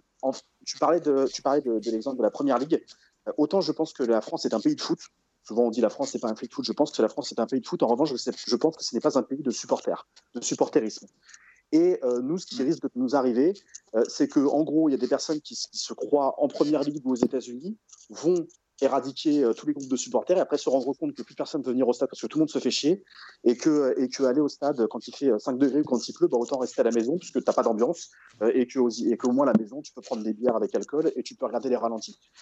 Et c'est pour ça que je, autant je suis pessimiste là, euh, à, tu vois, à, on va dire à court terme sur les tribunes euh, du Vélodrome, autant ils vont se rendre compte assez rapidement que, que Marseille, si tu veux, qu'à Marseille, en gros, tu puisses avoir la, la un club puissant, tu ne pourras pas te passer euh, de, tribune populaire. Tu ne pourras pas. Et surtout, euh, sauf s'ils ramènent euh, le Ronaldo ou Messi euh, équivalent dans 5 ou 6 ans, tu ne rempliras jamais 60 000 personnes avec une équipe moyenne et sans ambiance. Chose que tu peux faire avec une équipe moyenne et un bon coach et une bonne ambiance. Et voilà, donc c'est pour ça que je, voilà, je, je pense que ils, ont un mauvais constat, enfin ils, ont, ils font un mauvais constat, une mauvaise analyse, et que les faits, si malheureusement ils devaient arriver jusqu'au bout de leur démarche, leur donneraient tort. Vous, vous l'avez entendu, on a eu une entrée fracassante dans, cette, dans cette émission. C'est Cisco? Comment ça va Cisco? Est-ce que tu es là? Est-ce qu'il est là Cisco? Est-ce qu'il Est nous qu'il est là? Alors, normalement, Il il, a fait une entrée fracassante avec un retour YouTube magnifique. Bah, il, va, il va arriver, Cisco, il va arriver. euh, il devrait arriver. Est-ce que vous m'entendez là? Ah, voilà, on. Ah, c'est bon. Comment ça va, Cisco? Ça va très bien. Bonjour Jean-Pierre Foucault, bonjour tout le reste. Euh, Cisco, il a. Il a bonjour à monsieur, Doll, monsieur Doll, euh, un, excellent journaliste que, que je suis sur Twitter. Euh, je vous ai écouté donc depuis le tout début. Euh, magnifique, Euh, franchement, vous, vous êtes magnifiques les jeunes. Non, mais c'est grâce à toi, ça. Non, non, Cisco. Cisco, toi, euh, tu m'as envoyé un petit message cet après-midi quand tu as vu le thème de, l'émission pour me dire Ah, mais moi j'ai des souvenirs à raconter parce que je suis allé euh, assister à des classicos au parc et tout. Et justement, ça va nous permettre de basculer sur euh, la dernière partie de l'émission avec nos souvenirs, de, nos souvenirs des OM PSG, des PSG OM. Et Cisco, bah, vu que tu es là, vas-y, on t'écoute. Quel est ton souvenir? Qu'est-ce que tu retiens de, ce match? Qu'est-ce que les premiers souvenirs qui te viennent là? Moi, j'ai deux souvenirs. J'ai écouté euh, Damien justement parler de euh, d'un match en 87, etc. Moi, j'ai le souvenir de, du but de Franck Sauzé. À l'époque, le gardien de but de Paris était Joël Batz, si je dis pas de bêtises. Euh, j'ai le souvenir qu'il donne le titre euh, de champion à l'OM. J'ai pas le souvenir d'un- OM 80 qui nous c'est permet- 89. C'est le titre qui valide. 89, voilà, c'est le- oui, C'est le titre qui valide le doublé euh, Coupe Championnat. championnat. Voilà, exactement. J'ai ce souvenir-là. Euh, L'ambiance euh, à Marseille avait été terrible, avait été euh, mais exceptionnelle. Le début de la rivalité, moi aussi, je, je date en fait au moment où Bernard Tapie a essayé de, de shipper Safet Suzic, grand numéro 10 du, PSG, eh ben, à Paris. Pareil, en 1989. Et après, il a tenté Maradona. Euh, et euh, un autre souvenir que j'ai, c'est mon premier match au parc. Euh, je suis parti euh, donc au parc. Et euh, c'était pour voir le match euh, PSG-OM où on s'est fait défoncer, démonter 3-0 avec un Ronaldinho exceptionnel. Et dans l'équipe, il y avait, je crois, euh, Niarco, euh, Ogbeché, enfin. Grosse équipe. que des cracks, que des légendes. ah mon Dieu, mon Dieu. Et euh, mes cousins m'avaient dit, s'il te plaît, tu ne parles pas, il faut pas qu'on entende ton accent. Et j'ai passé euh, bon, Je n'avais pas trop envie de parler puisqu'on se faisait défoncer, mais j'ai passé 90 minutes l'avant et l'après-match euh, à fermer ma bouche parce que vraiment, on avait, on avait la pression de se faire attaquer par, le, par les supporters qui attaquent mon accent. Et le jour d'après, je tombe sur un supporter parisien. Je lui dis, franchement, vous avez fait un beau match.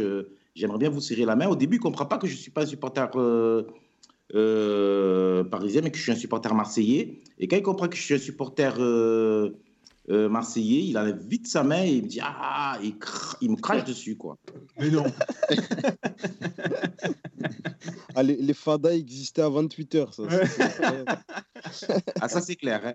Ça, c'est clair. Non, mais pour moi, voilà, c'est un gros souvenir que j'ai de, de PSG. Ouais, voilà, j'ai ce souvenir-là. Et donc, c'était vraiment l'époque où même sans le Qatar, ben, PSG nous mettait de belles gifles.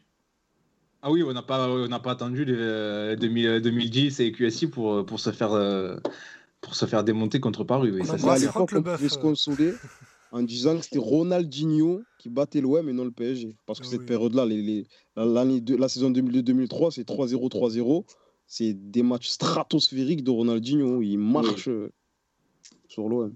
Ah ben, je me souviens du 3-0 à domicile. Là, pour l'avoir vu au parc, euh, non, c'est le PSG entier qui marche avec un Ronaldinho exceptionnel, mais c'est le PSG entier qui marche euh, sur l'OM. Euh, c'est vrai que je me souviens, mais ça c'était au, vélodrome d'une action où Ronaldinho place une accélération et on s'est tous dit en même temps pourquoi Mdani n'a pas explosé Ronaldinho. Tu vois, on a tous dit à sa place, eh ben, on lui a arraché la jambe, etc. Mais non, ben, Mdani s'est fait passer parce qu'on a dit ça allait tellement vite. Si, tu as des griefs contre Mdani, il faut s'adresser à Maïs, euh, le fan numéro 1 de Mdani. Je, je, sers le point depuis tout à l'heure. Toi, Damien, euh, côté parisien, si je te demande un souvenir de MPG, euh, une chose que tu retiens comme ça qui te revient tout de suite, qu'est-ce que, que tu me dis? Alors, je, t'arrête d'en dire deux qui sont totalement, qui sont diamétralement opposés. Euh, le premier, si je dois garder un seul PSG Marseille dans toute ma vie, c'est la finale euh, PSG-M en 2006. Euh, parce que, bah, voilà, pour l'avoir vécu à l'époque, et je pense que par exemple les plus jeunes pourraient se dire ah non, t'en rajoutes, etc. Mais je me rappelle de tous mes potes Marseille, ils disaient s'il y a bien un match qu'il faut gagner ah contre Paris, c'est vraiment celui-là. Il y a celui de 93 qui était important, etc. Mais en fait, voilà, l'enjeu était moindre parce qu'on savait que Marseille allait remporter le titre. vous savez, je ne crois pas mathématiquement encore, mais voilà, c'était euh, c'était quasiment assuré. Euh, mais en revanche, celui-là, c'était en plus, euh, c'était possiblement le premier titre de Marseille depuis, depuis 1993. Voilà, c'est ça. C'était euh, pour Paris. Euh, pour, Paris, c'était euh, c'était recevoir Marseille à domicile. Il y avait plus de places qui avaient été vendues aux supporters marseillais, enfin plus de places qui avaient été en tout cas achetées par les supporters marseillais que par les supporters parisiens. c'était c'était un peu l'apogée des tribunes, l'apogée des tribunes pour Paris, puisqu'on avait encore, voilà, on avait on avait tout le beau monde à Auteuil et tout Boulogne rempli aussi. Donc voilà, donc c'était vraiment le match à gagner et surtout en plus vous êtes meilleurs que nous cette saison-là. Complètement, on vous bat en plus au Vélodrome.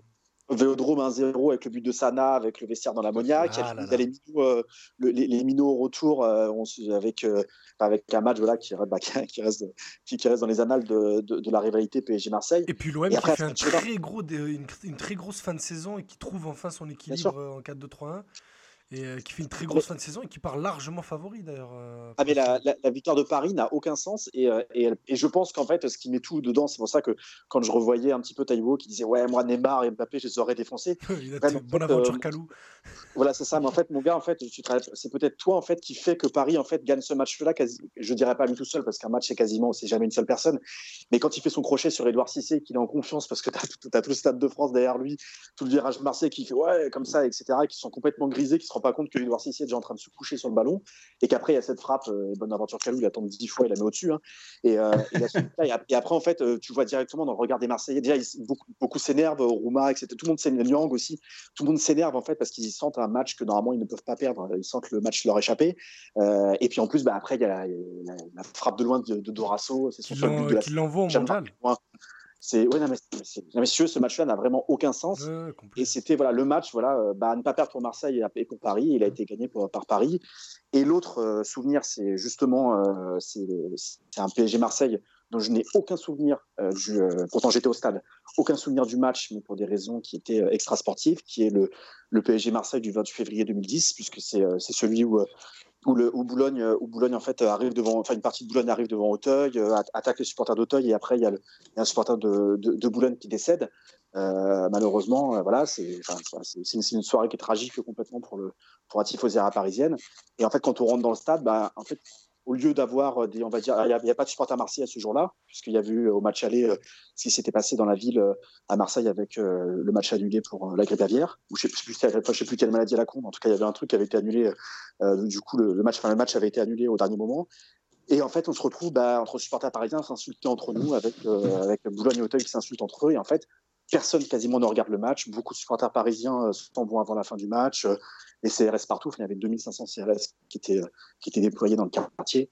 Voilà. Et donc, en fait, c'est vraiment ces deux souvenirs-là. C'est-à-dire que c'est, euh, le seul moment, si tu veux, où euh, je, le, résultat du PSG, de PSG Marseille n'avait vraiment strictement aucun intérêt. On a perdu, j'ai revu le match. Euh, Armand, d'ailleurs, qui se prend un petit pont dans la surface, cet imbécile. voilà, de... tu sais que c'est la première fois que, pourtant, je déteste Armand, donc tout ce qui va contre lui, je, je, je le connais. Et, c'est pour, en refaisant le bouquin, que j'ai vu le résumé de ce match-là, je dis putain, il se prend ça dans la surface, c'est le pire truc et je le découvre seulement en 2019. Euh, et voilà. Et donc, voilà, c'est un petit peu moi les deux matchs. Si je dois en garder que deux, c'est les deux matchs qui m'ont le, le plus marqué pour des raisons qui sont total, bah, qui sont vraiment diamétralement opposées. À dire qu'on n'a pas entendu depuis un, depuis un petit moment, euh, quel est ton souvenir de, de PSG Si je devais choisir, si j'en ai beaucoup, hein, mais si je devais en choisir un, malheureusement, c'est une défaite de l'Olympique de Marseille. C'était, euh, je crois que c'est en 2004. Euh, c'est lors de la saison 2004-2005, mais c'est en 2004, donc fin 2004, je crois. Ah, le Défaite de l'OM au parc, là, 2-1, avec un but de Paoletta, euh, un but de Paoletta de fou et un but de, de de fou. Mais en fait, pourquoi ce match-là? Parce que bon, à l'époque, j'étais assez jeune, mais j'étais un peu. Euh, j'étais vraiment euh, matrixé, entre guillemets. si si aujourd'hui, s'il y avait Twitter à l'époque, je, serais un petit troll, tu vois, les gens qui. qui, qui les, binaires, quoi. Les Parisiens, c'est des chiens, c'est des. Tu vois, vraiment le truc euh, vraiment de, de, de, de fou. Et, toute la semaine, mais toute la semaine, je me dis, mais on va les massacrer, on va les massacrer, on va les massacrer. je crois que ça a pris, je crois que ça a pris Liverpool. Un mec de, de 10-11 ans qui est là, qui chauffe, un peu chez moi, il s'en fout du ballon, il s'en fout de l'OM. Mes parents, ils me prenaient pour un fou. Et la seule fois, une des rares fois, mais ma mère, m'a laissé regarder le match à la fin, machin. En plus, je crois qu'on venait juste de mettre Canal Plus. Il y avait une histoire un peu comme ça, tu vois. C'est assez rare chez moi. Mon père, il enlevait, il mettait, machin. Et il m'a laissé, finalement. Euh, on perd 2-1 en, en, étant à 10, en étant à 11 contre 10. Parce que euh, Armand, justement, il découpe Fiorez. Euh, il, prend, euh, il prend le carton rouge assez rapidement dans le match. Il y a ce retour en plus de Fiorez, toute l'histoire qu'il y a autour de lui, machin. Et, d'ailleurs, un joli but de Batles sur une belle remise de, de, de Coquet, la talonnade. Mais au final, on, perd, j'étais dégoûté. Mais comme, ah, je crois que tu parlais de celui de la saison d'avant, désolé, toutes mes excuses. ouais, c'est la ouais, saison. Euh, je crois que tu parlais de celui où Paoletta lobe Mandanda. Je pense ouais, Paoletta. Euh, oui, oui. Euh, le, en plus, ce match, ce match-là, c'était en journée, donc c'était un match un peu. Oui, c'était un match de. Mais en fait, c'est ça, je crois que tu parlais de celui-là, parce que je t'ai dit, c'est 3, 3 ou 4 jours après Liverpool. c'est un match de dimanche après-midi, on vient de battre Liverpool et tout. Et... Mais je pense qu'il y, a peu de joueurs que j'ai autant détesté dans ma, dans ma jeunesse que Paoletta et Juninho parce qu'ils marquaient toujours contre nous, ça m'énervait. ça me rendait fou. Paoletta face à l'OM, c'était évidemment un immense attaquant de l'histoire de la Ligue 1, mais face à l'OM, j'ai l'impression qu'il marquait tout le temps. Mais des, le but qu'il met dans, dans, le match que je viens de, je viens de choisir, avec euh, la, la, la la célébration, c'est même pas un commentaire, la célébration de Denis Valvire derrière, c'est fou en fait, comme il accompagne le but, de, la célébration. Je crois qu'il y, y, a Cisco qui me fait un signe de la main sur, euh, sur notre conversation. Je crois que tu, tu, veux, tu veux parler, Cisco. Tu peux réactiver ton micro pour parler. Oui, j'ai cette poser une question à, Damien. Euh, savoir quelle a été sa réaction lorsque le regretté Pape Diouf a envoyé l'équipe réserve contre euh, l'équipe de Paris. Franchement, c'était, je crois qu'on était tous un petit peu déstabilisés parce que euh, parce qu'en fait, bah, en fait, c'est un truc. Ce qu'il fait là, euh, qui fait là, si tu veux, c'est inouï en fait. On imagine, on n'imagine pas en fait un, un, un, président. Alors, à rigueur, peut-être Olas, peut-être il pourrait faire une dinguerie pareille, mais on n'imagine pas un président pouvoir faire un, pouvoir tenter un coup comme ça. Euh, et, et après, je sais que la frustration pendant tout le match où tu vois les minutes s'égrener. Tu vois, et en fait, moi, ce que, ce que fait Pape Diouf, en fait, je n'en veux pas à l'époque. Je trouve que bah, il joue son jeu, il décide de faire ça, puis après, bah, c'est à Paris d'assumer. Ouais, vous auriez dû en mettre 5 ou 6. De jeunes. Ah bah non, mais c'est ça. C'est- C'est-à-dire, et puis après, enfin, 5 ou 6, puis après, quand tu commences à avoir 0-0 à la mi-temps, tu veux au moins qu'ils en mettent un, tu vois. Et en fait, tu vois les, les minutes s'égrener, et puis tu vois en fait en plus, euh, pour le coup, les, les jeunes, ils avaient, tu vois, il y, a des personnes, Alvaro, il disait, on va être dans le contact, dans le truc, etc. Là, les, là Bocali, je me rappelle, il découpe Roten, c'est incroyable. Il prend, je, sais pas, je crois qu'il prend même pas un jaune sur l'action d'ailleurs. Enfin, c'est- improbable. Ils font leur match. Et, euh, et d'ailleurs, c'est la même saison, bah, comme on l'a dit, euh, de, euh, que, que, la finale de, que la finale de coupe. Et c'est une frustration, mais qui est terrible en fait. Parce qu'en fait, tu c'est même pas genre une défaite et puis c'est parti. C'est qu'en fait, jusqu'à la fin, tu espères que, non pas qu'il y ait cette victoire genre qui te rendrait fier, mais en fait que ce soit euh, le, la normalité en fait. Que ce soit la normalité, c'est-à-dire une équipe de pros qui bat une équipe de jeunes en fait. Et non. Et non, en fait, jusqu'à la fin, euh, ça a été ça. Et franchement, à Pape du coup, il a réussi son coup de manière. euh, ben, c'est implacable. Quoi. Il, il, il s'est montré, il a défendu ses supporters et en plus, il ramène un point avec une équipe, avec, avec l'équipe réserve. Ama, ton souvenir d'OM PSG, euh, le premier que tu retiens C'est compliqué. Euh, mais je vais en donner un. Non, non, non, il y a eu le, 3-0 où on gagne au parc. Euh, Damien l'a évoqué avec le magnifique petit pont de Chiro sur Armand. Il y a aussi peut-être le, 2-2 là où Cavani égalise à la fin, mais ce n'est pas ces deux matchs que je vais évoquer. Je vais évoquer le 5-1 qu'on prend à domicile lors de la saison 2000. C'est bien que vous parlez que de défaites. Euh, vous, avez, vous avez quand même gagné, vous avez quand même gagné, je crois, plus des deux tiers. Enfin, plus, enfin, plus du tiers maintenant. Du Mais- mais avant c'est pas faux, mais tu sais pourquoi hum, j'ai choisi ce match Euh. Parce que je voulais choisir un souvenir de stade déjà. Et Ouais. ce 5-1, c'est la première fois de ma vie quand je suis allé au stade, au bout de la cinquième minute, le match, je me suis dit, ça y est, il est déjà fini. Et je me suis dit, oh là là, il reste 85 minutes, on va se faire démonter. Dès qu'il y a eu le but de Marquinhos, pour moi, c'était fini. Il y a eu un silence de cat- cathédrale dans le stade.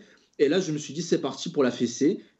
Et c'est ce qui s'est passé. Et ça m'a tellement marqué que voilà, j'ai retenu plus ce match limite que, que le 2-2. Alors que voilà, dans le 2-2, tu as quand même Neymar qui se prend un rouge, t'es- tu mènes au score, mais pareil, en fait, le, sur le coup franc concédé par Bounassar. Ben, j'étais fataliste, On je savais que ça allait arriver, tu vois. Donc, euh, mais c'était déjà la fin du match. On était dans le temps additionnel. Alors que là, le 5-1, on prend un but dès la cinquième minute. T'as Cavani qui rajoute un deuxième but euh, au quart d'heure de jeu. Et là, tu te dis, mais oh là là, le cauchemar que je vais vivre, c'est c'est terrible. Et on l'a vécu. Et alors que l'avant-match était terrible. Mathieu avec moi, je sais pas s'il s'en souvient, mais il y avait une énorme ambiance dans la ville, dans le métro, ça chantait. Ouais, c'était On s'est dit, on va les défoncer ce soir, alors qu'on avait des, des, des Evra, des Rolando, euh, etc. Ouais, et finalement, ben, on s'est fait éclater. euh, Et surtout qu'en plus, c'est le premier vrai classique de l'ère McCourt. Euh, on compte pas le 0-0 où ils arrivent et qu'il y a le match trois, trois jours après, ça ne compte pas. C'est le premier vrai classique. Et souvenez-vous, il y avait une campagne de communication les deux, Ah trois oui, jours avant le match. Il y avait. Héros, Héros et McCourt qui avaient fait le tour des médias pour dire oui, c'est David contre Goliath. Et Allez, je veux que Paris s'inquiète de ne plus jamais battre l'OM, etc. Ils nous avaient tous chauffés pour ça. Voilà. C'était le summum, je crois, Oui. en termes de communication, je crois que c'était le summum du, du délire euh, Ouais, euh, la passion contre l'argent. Ouais, ouais, c'était ridicule. C'est abasourdi au stade. J'avais l'impression de me faire trahir. Tu vois, il m'avait craché à la gueule. Genre, dingue. Dingue. Idriss, ton souvenir? Euh, ben moi, on en a parlé t- rapidement tout à l'heure. C'est euh, celui d'octobre 2005 avec euh, le but de Sana parce que j'ai 10 ans. C'est, euh, on reste sur 9 matchs sans victoire face à Paris, 8 ou 9. La dernière victoire face à Paris date de 2002 avec un but de Van Buten. Et pour moi, euh, ben, du coup, comme je vous l'ai dit, j'ai découvert euh, entre gros guillemets l'OM en 2003-2004. Donc je n'ai jamais vu l'OM battre PSG. Et là, on joue Paris euh, au Vélodrome. Jean Fernandez sur son 5-2-3 avec euh, la, la triplette Lorixana, Bostian César, André Luis. Et euh, un double pivot Lamouchi Oruma pour euh, Ribéry, Nyang et, Jiménez devant.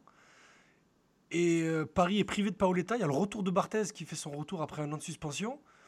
Mais je sais pas, il y avait un truc au stade. On savait qu'on allait gagner. Il- il se passait quelque chose.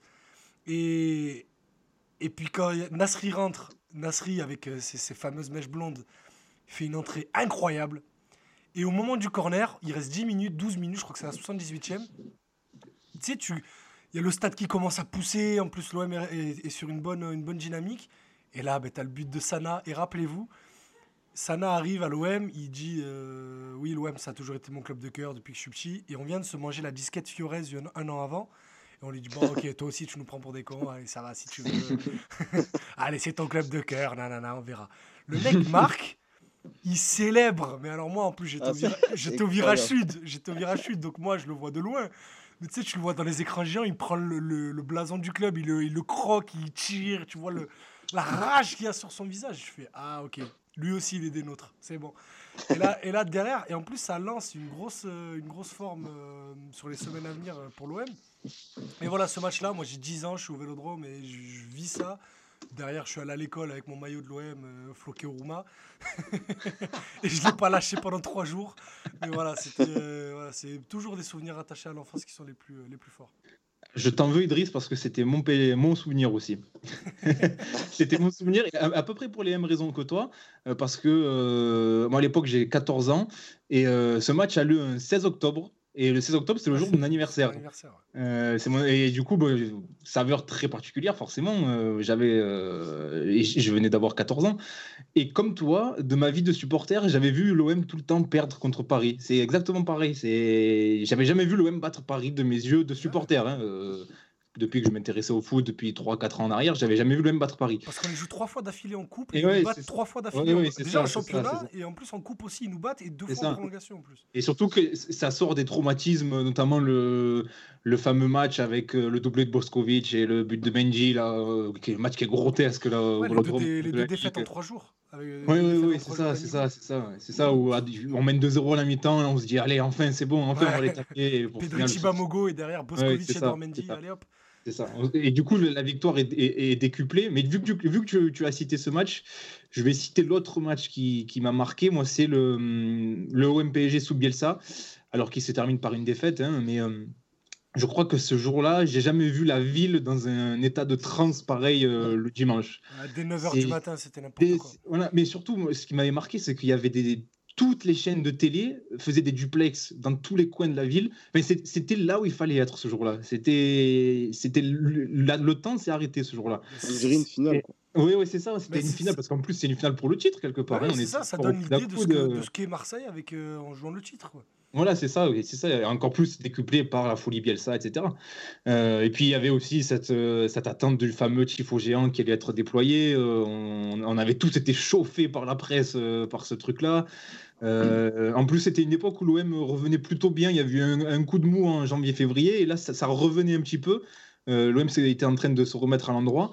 Et euh, ce match qui nous qu'on perd et qui nous coupe les jambes pour la, pour la suite. Hein, je sais pas si après, c'est pas le match suivant où on perd à Nantes, on perd ensuite à Bordeaux. Je, alors là, j'ai j'ai pas les souvenirs en tête, hein, mais c'était euh, c'est ce match qui a mis fin à notre rêve de titre, malheureusement. Mais euh, je sais pas pourquoi, c'est l'avant-match, la journée, etc. J'en garde un souvenir incroyable. Euh, Et, pour te répondre, ouais, c'est après ça, tu perds contre Bordeaux et Nantes, et ensuite il y a le fameux match contre Lorient où tu pars 5-3. voilà, ouais. ouais, c'est ça qui En fait, tu fais une, une succession de 4 matchs, euh, quatre défaites d'affilée qui te flinguent totalement la fin de la saison. Voilà, ce match nous a plombé, ouais, exactement.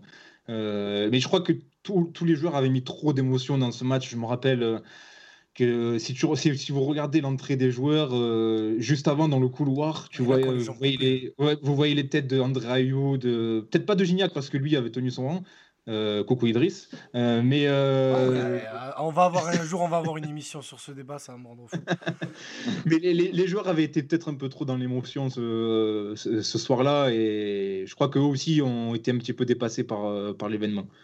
Euh, et voilà, c'était, c'était, c'était mon souvenir. euh. Et ouais, je, je remarque qu'il y a- il y a eu beaucoup, comme le disait Damien, euh, je suis d'accord avec lui, les gars, il y a beaucoup, on a retenu beaucoup de défaites. hein. Que des défaites, à part Mm. Idriss. Ouais, mais après, Le on, est- pragmatisme, à dire, le pragmatisme. on a été Non, marqué non, par moi, quoi. droit à une victoire, euh, le but de Sosé. Ah oui, c'est vrai. Oui, c'est vrai, c'est vrai. Cisco. Mais toi, parce que tu es le, tu es le, tu es le C'est doyen. autre donc- temps. Il y avait la télé Voilà. quand il y a eu le. le- mais tu sais qu'on on oublie, on, enfin on oublie. euh, Après c'est pas raconté en tant que tel, mais le but de Sauzé, si dans les conditions dans lesquelles il a été marqué, s'il avait été marqué dans les années 2000 ou 2010, on en parlerait comme un des plus grands buts de l'histoire de la Ligue 1. Parce que c'est la, Ouais, derni- dernière journée de championnat. L'OM et le PSG se battent pour le titre. C'est la 90e ou 11e minute. Sauzé, Mm. frustré de ne pas pouvoir avancer parce que Paris défendait bien, pousse le ballon, décroche une, une énorme frappe de l'extérieur à 25 mètres. Elle finit pleine lucarne. Et l'OM est champion sur ce match-là, sur cette action-là. Exactement, exactement. Ouais, t- Juste euh, tous les supporters du PSG qui sont de, qui sont de cette génération-là, enfin dire qui sont, euh, qui ont, qui avaient, qui avaient euh, plus, de- plus de 12 ans, on va dire, euh, tu vois, à cette époque-là, me parlent quasiment tous de ce match-là. Ça les a traumatisés. Ah Euh, ils l'ont tous vu à la télé. C'était en plus, bah, il y avait Canal qui était arrivé quelques années auparavant. Donc ce match-là, il a été diffusé en France un peu partout. Donc tous les supporters l'ont vu. Et Euh, et ça a vraiment traumatisé. Oui, c'est sur le Vélodrome, exactement. Et ça a vraiment traumatisé toutes les personnes de, de cette. il Enfin, tu vois, euh, c'est vrai qu'il y a eu. euh, c'est marrant quand j'interrogeais les supporters du PSG, c'est vraiment l'inverse. qu'il y a quasi- tous les souvenirs, c'est quasiment que des souvenirs de victoire contre euh, con- contre Marseille. Quand je parlais des souvenirs entre Paris et Marseille. En revanche, celui-là, c'est la, défaite qui a été le plus citée dans vraiment dans normal. toutes les personnes que j'ai pu interroger. Euh, Parce que aussi les plus jeunes, bah, ils te parlent tous plutôt du grand 8 euh, dont vous parliez, dont on a parlé avec Ronaldinho, euh, qui se termine par le 3-2 euh, avec euh, la passe décisive de Lizarazu.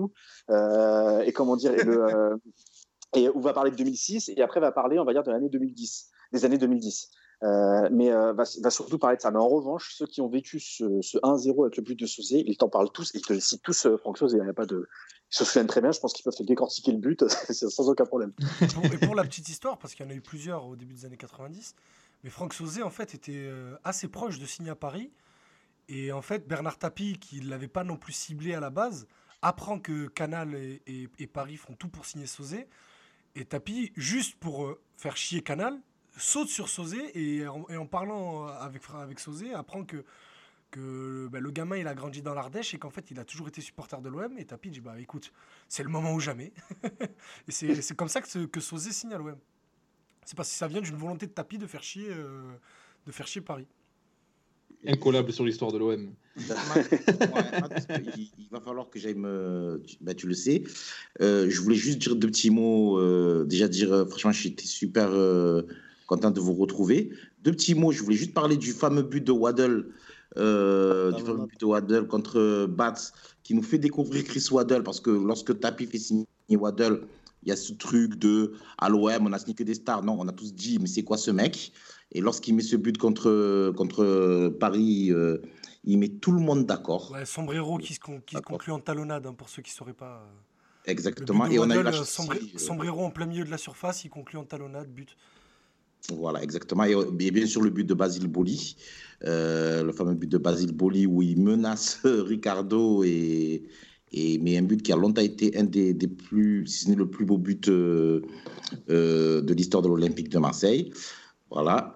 Et euh, puisqu'on parle du livre de Damien, moi j'aimerais juste parler d'un livre euh, qui parle du PSG, euh, d'un- ancien pote, d'un ouais, ancien pote, qui s'appelle Grégory Proch, qui, qui a écrit un très beau livre qui s'appelle Je suis né euh, la même année que, que le PSG. Je vous le conseille à tous, qu'on soit supporter ou pas de Paris.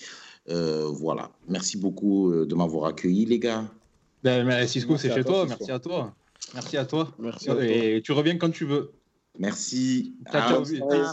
Ciao, ciao. Alors, juste avant qu'on conclue, euh, tant qu'on est dans les recommandations, euh, c'est pas souvent que je lui fais des compliments pour de vrai, mais euh, allez écouter euh, le podcast L'Observatoire des jeunes, euh, que- que- qui, qui a été confectionné par Adrien Mathieu euh, et, et Azir, et le troisième, euh, dont je m'excuse d'avoir oublié le nom, Émile Gilet Émile Gillet, Gillet. merci beaucoup. de Et, France euh, et Football. notre, euh, et notre euh, crack national euh, brille de, de, de, et, et de débat sur, euh, sur, euh, sur la, la formation euh, française et anglaise notamment. Donc allez écouter le podcast, ça dure une petite heure et c'est très rapide à écouter.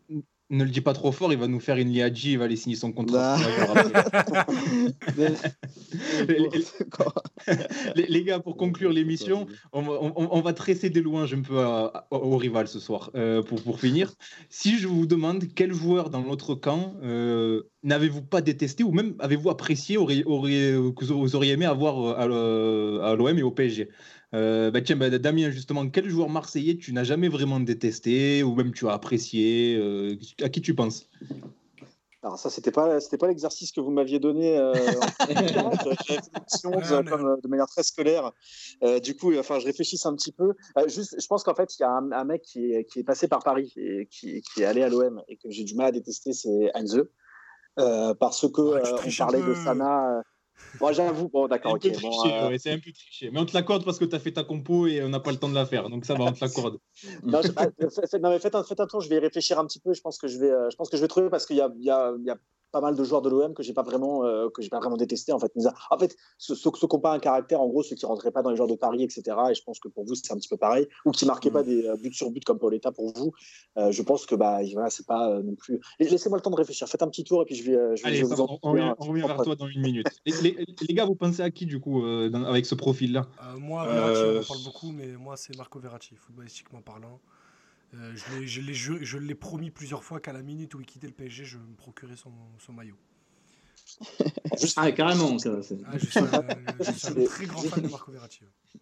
Juste me permettre de te couper, c'est hyper drôle, c'est que le moment où tu as, commencé ta phrase, en fait, il y avait mon fils qui a ouvert la porte, euh, qui voulait me dire bonne nuit, et qui s'appelle Marco. Justement, je l'avais fait Marco pour Verratti. Oh, Ah, ah, c'est beau. C'est vraiment que j'aurais dû prendre la photo pour que tout le monde me croit. mais- voilà. C'est beau, c'est très beau.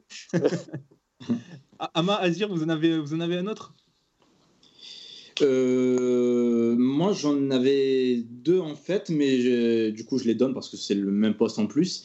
Et je vais vous surprendre, vu que ça en a été cité plusieurs fois, mais moi, Paoletta et Cavani, c'est deux gars que je n'arrive pas à détester. Alors Oui. qu'ils ont marqué 50 fois contre nous, mais ce sont des grands joueurs en fait. Ils ont, ils, ils ont tellement la classe dans leur jeu que j'aurais rêvé de les avoir, mais 50 fois à l'OM. Il a passé la soirée à parler de Cavani hier, je le balance.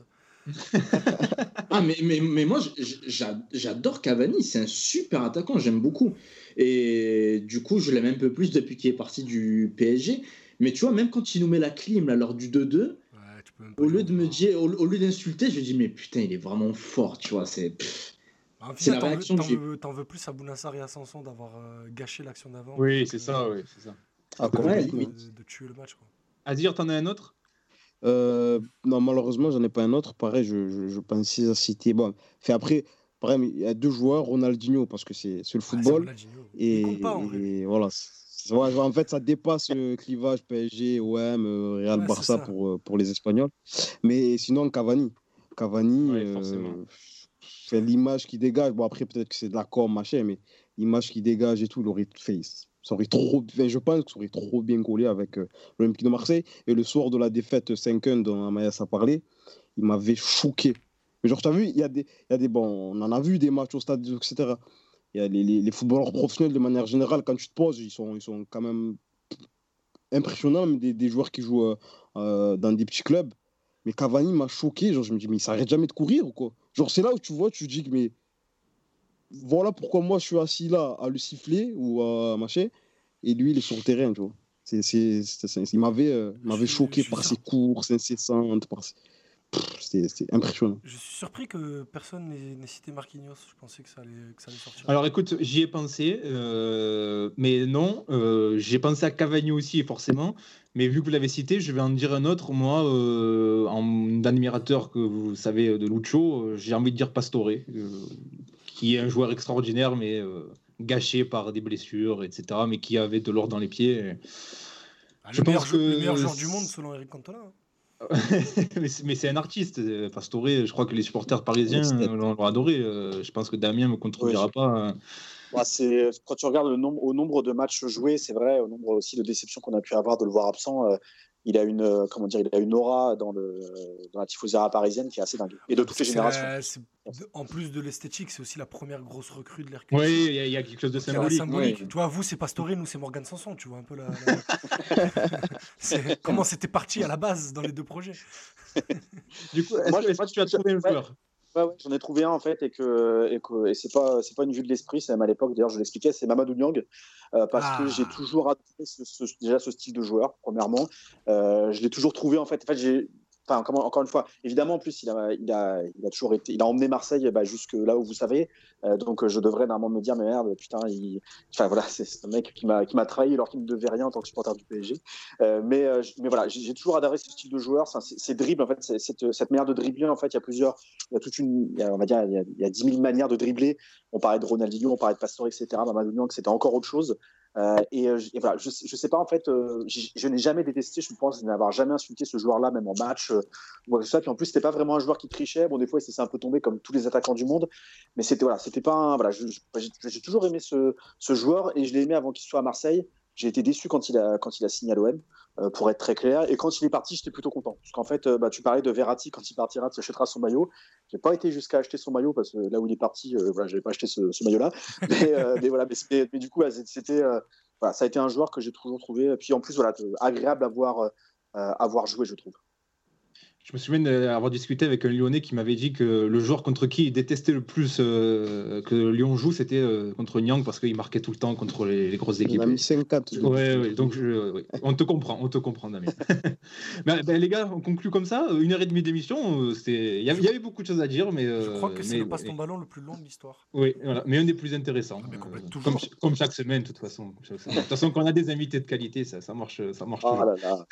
Merci beaucoup, vraiment merci Damien de, de- pour Ouais, ton merci, temps. Damien. euh, merci pour te- Merci. tes éclaircissements, ton, ton intervention, c'était très très intéressant. Et donc, euh, on rappelle tes deux bouquins, euh, tes deux bouquins qui sont qui sont toujours disponibles, hein, toujours disponibles à la vente. Oui, oui. Le dernier est sorti il n'y a pas très longtemps, je crois.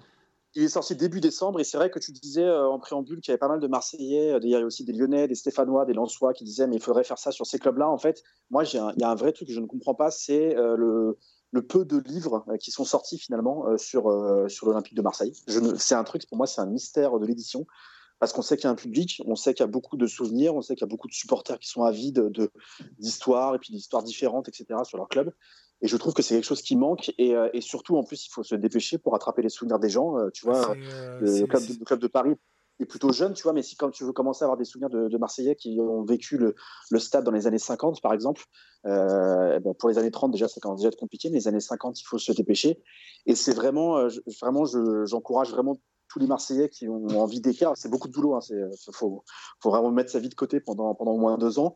Euh, mais c'est, mais voilà, c'est j'espère, je souhaite que, que, ce- livre-là sorte un jour sur toutes les tifosarias euh, parce qu'en plus, ça sort de l'histoire officielle. Enfin, euh, je, je le dis parce que nous, c'était le but aussi, c'était de sortir de l'histoire officielle? Et, euh, et cette histoire qui est racontée, comme là, vous le faites dans le podcast, etc., en fait, vous, vous- on est là, on parle et tout, et en fait, c'est des choses qui ne, qui ne sortiront jamais, en fait, dans une histoire qui sera faite par le club, qui sera faite par, qui sera faite par un média, euh, par un média officiel. Et donc voilà. Donc vraiment, je, voilà, je l'ai pas dit tout à l'heure, mais vraiment, j'invite euh, tous les écrivains en herbe euh, ou ceux qui ont déjà écrit à vraiment se, se pencher sur la question. euh, Allez, à et, et pour travail. finir, et, ouais. et, et pour finir, en fait, il y avait, des, il y avait, un, il y avait un, notamment un Marseillais qui m'avait dit Mais vas-y, mais fais-le avec un supporter de l'OM. Et je pense que c'est impossible euh, que, ce soit, euh, que ce soit un supporter d'un autre club qui le fasse Non, oui, c'est compliqué. tel Tifoseria. C'est même pas tant parce que tu vois, tu peux, être professionnel. Tu vois, quand, quand j'ai écrit sur l'OM euh, à Libé, personne peut, peut savoir que je suis supporter de Paris parce qu'en tu dois mettre de côté. Quand, en plus, quand tu es à l'écrit, c'est plus facile qu'à l'oral ou dans les commentaires euh, en, direct. Tu mets de côté ça et puis tu commences à voir, c'était factuel, il y a des choses et puis tu écris, euh, tu, es professionnel donc tu peux. Mais il faut avoir le background, tous- les souvenirs que vous racontez sur l'enfance, en fait, il faut partir de ça, en fait, et ça, un supporter de Tifoseria, il les a pas, il les aura jamais. Et donc, c'est vraiment des supporters du club, ceux qui aiment le club, qui doivent euh, faire des, des travaux comme ça sur, euh, sur, les, sur les souvenirs, l'histoire officieuse, en fait, de l'OM. Rouge et bleu, 50 ans d'histoire du PSG raconté par ses supporters, on le rappelle. Même si on a une, une audience largement marseillaise, peut-être que ça intéressera quand même des gens. euh, voilà. Et évidemment, si quelqu'un veut se lancer, euh, un supporter de l'OM veut se lancer dans l'écriture d'un tel livre, on est preneur aussi. Les gars, merci beaucoup. Euh, on se retrouve nous la semaine prochaine. On aura Larry Azouni, euh, formé à l'OM, euh, très très bon joueur qui, qui sera avec nous pour évoquer sa formation à l'OM. On remercie encore Damien. merci beaucoup et merci de m'avoir débloqué aussi. on, pourrait c'est l'événement de la c'est soirée. l'événement de la soirée. On, la hache de guerre en, en, en DM juste après, t'inquiète pas. Et, merci, euh, non, merci pour l'accueil. Enfin, encore une fois, les, voilà, le longue vie à votre podcast. que voilà, on sent que vous êtes passionné, puis les questions sont, sont vraiment toujours intéressantes. Donc, euh, c'était très Ouais, c'est agréable. gentil. C'est Merci gentil. beaucoup. C'est gentil. Merci à toi. Salut les gars, on se retrouve la semaine prochaine. Salut tout le monde. Salut, salut.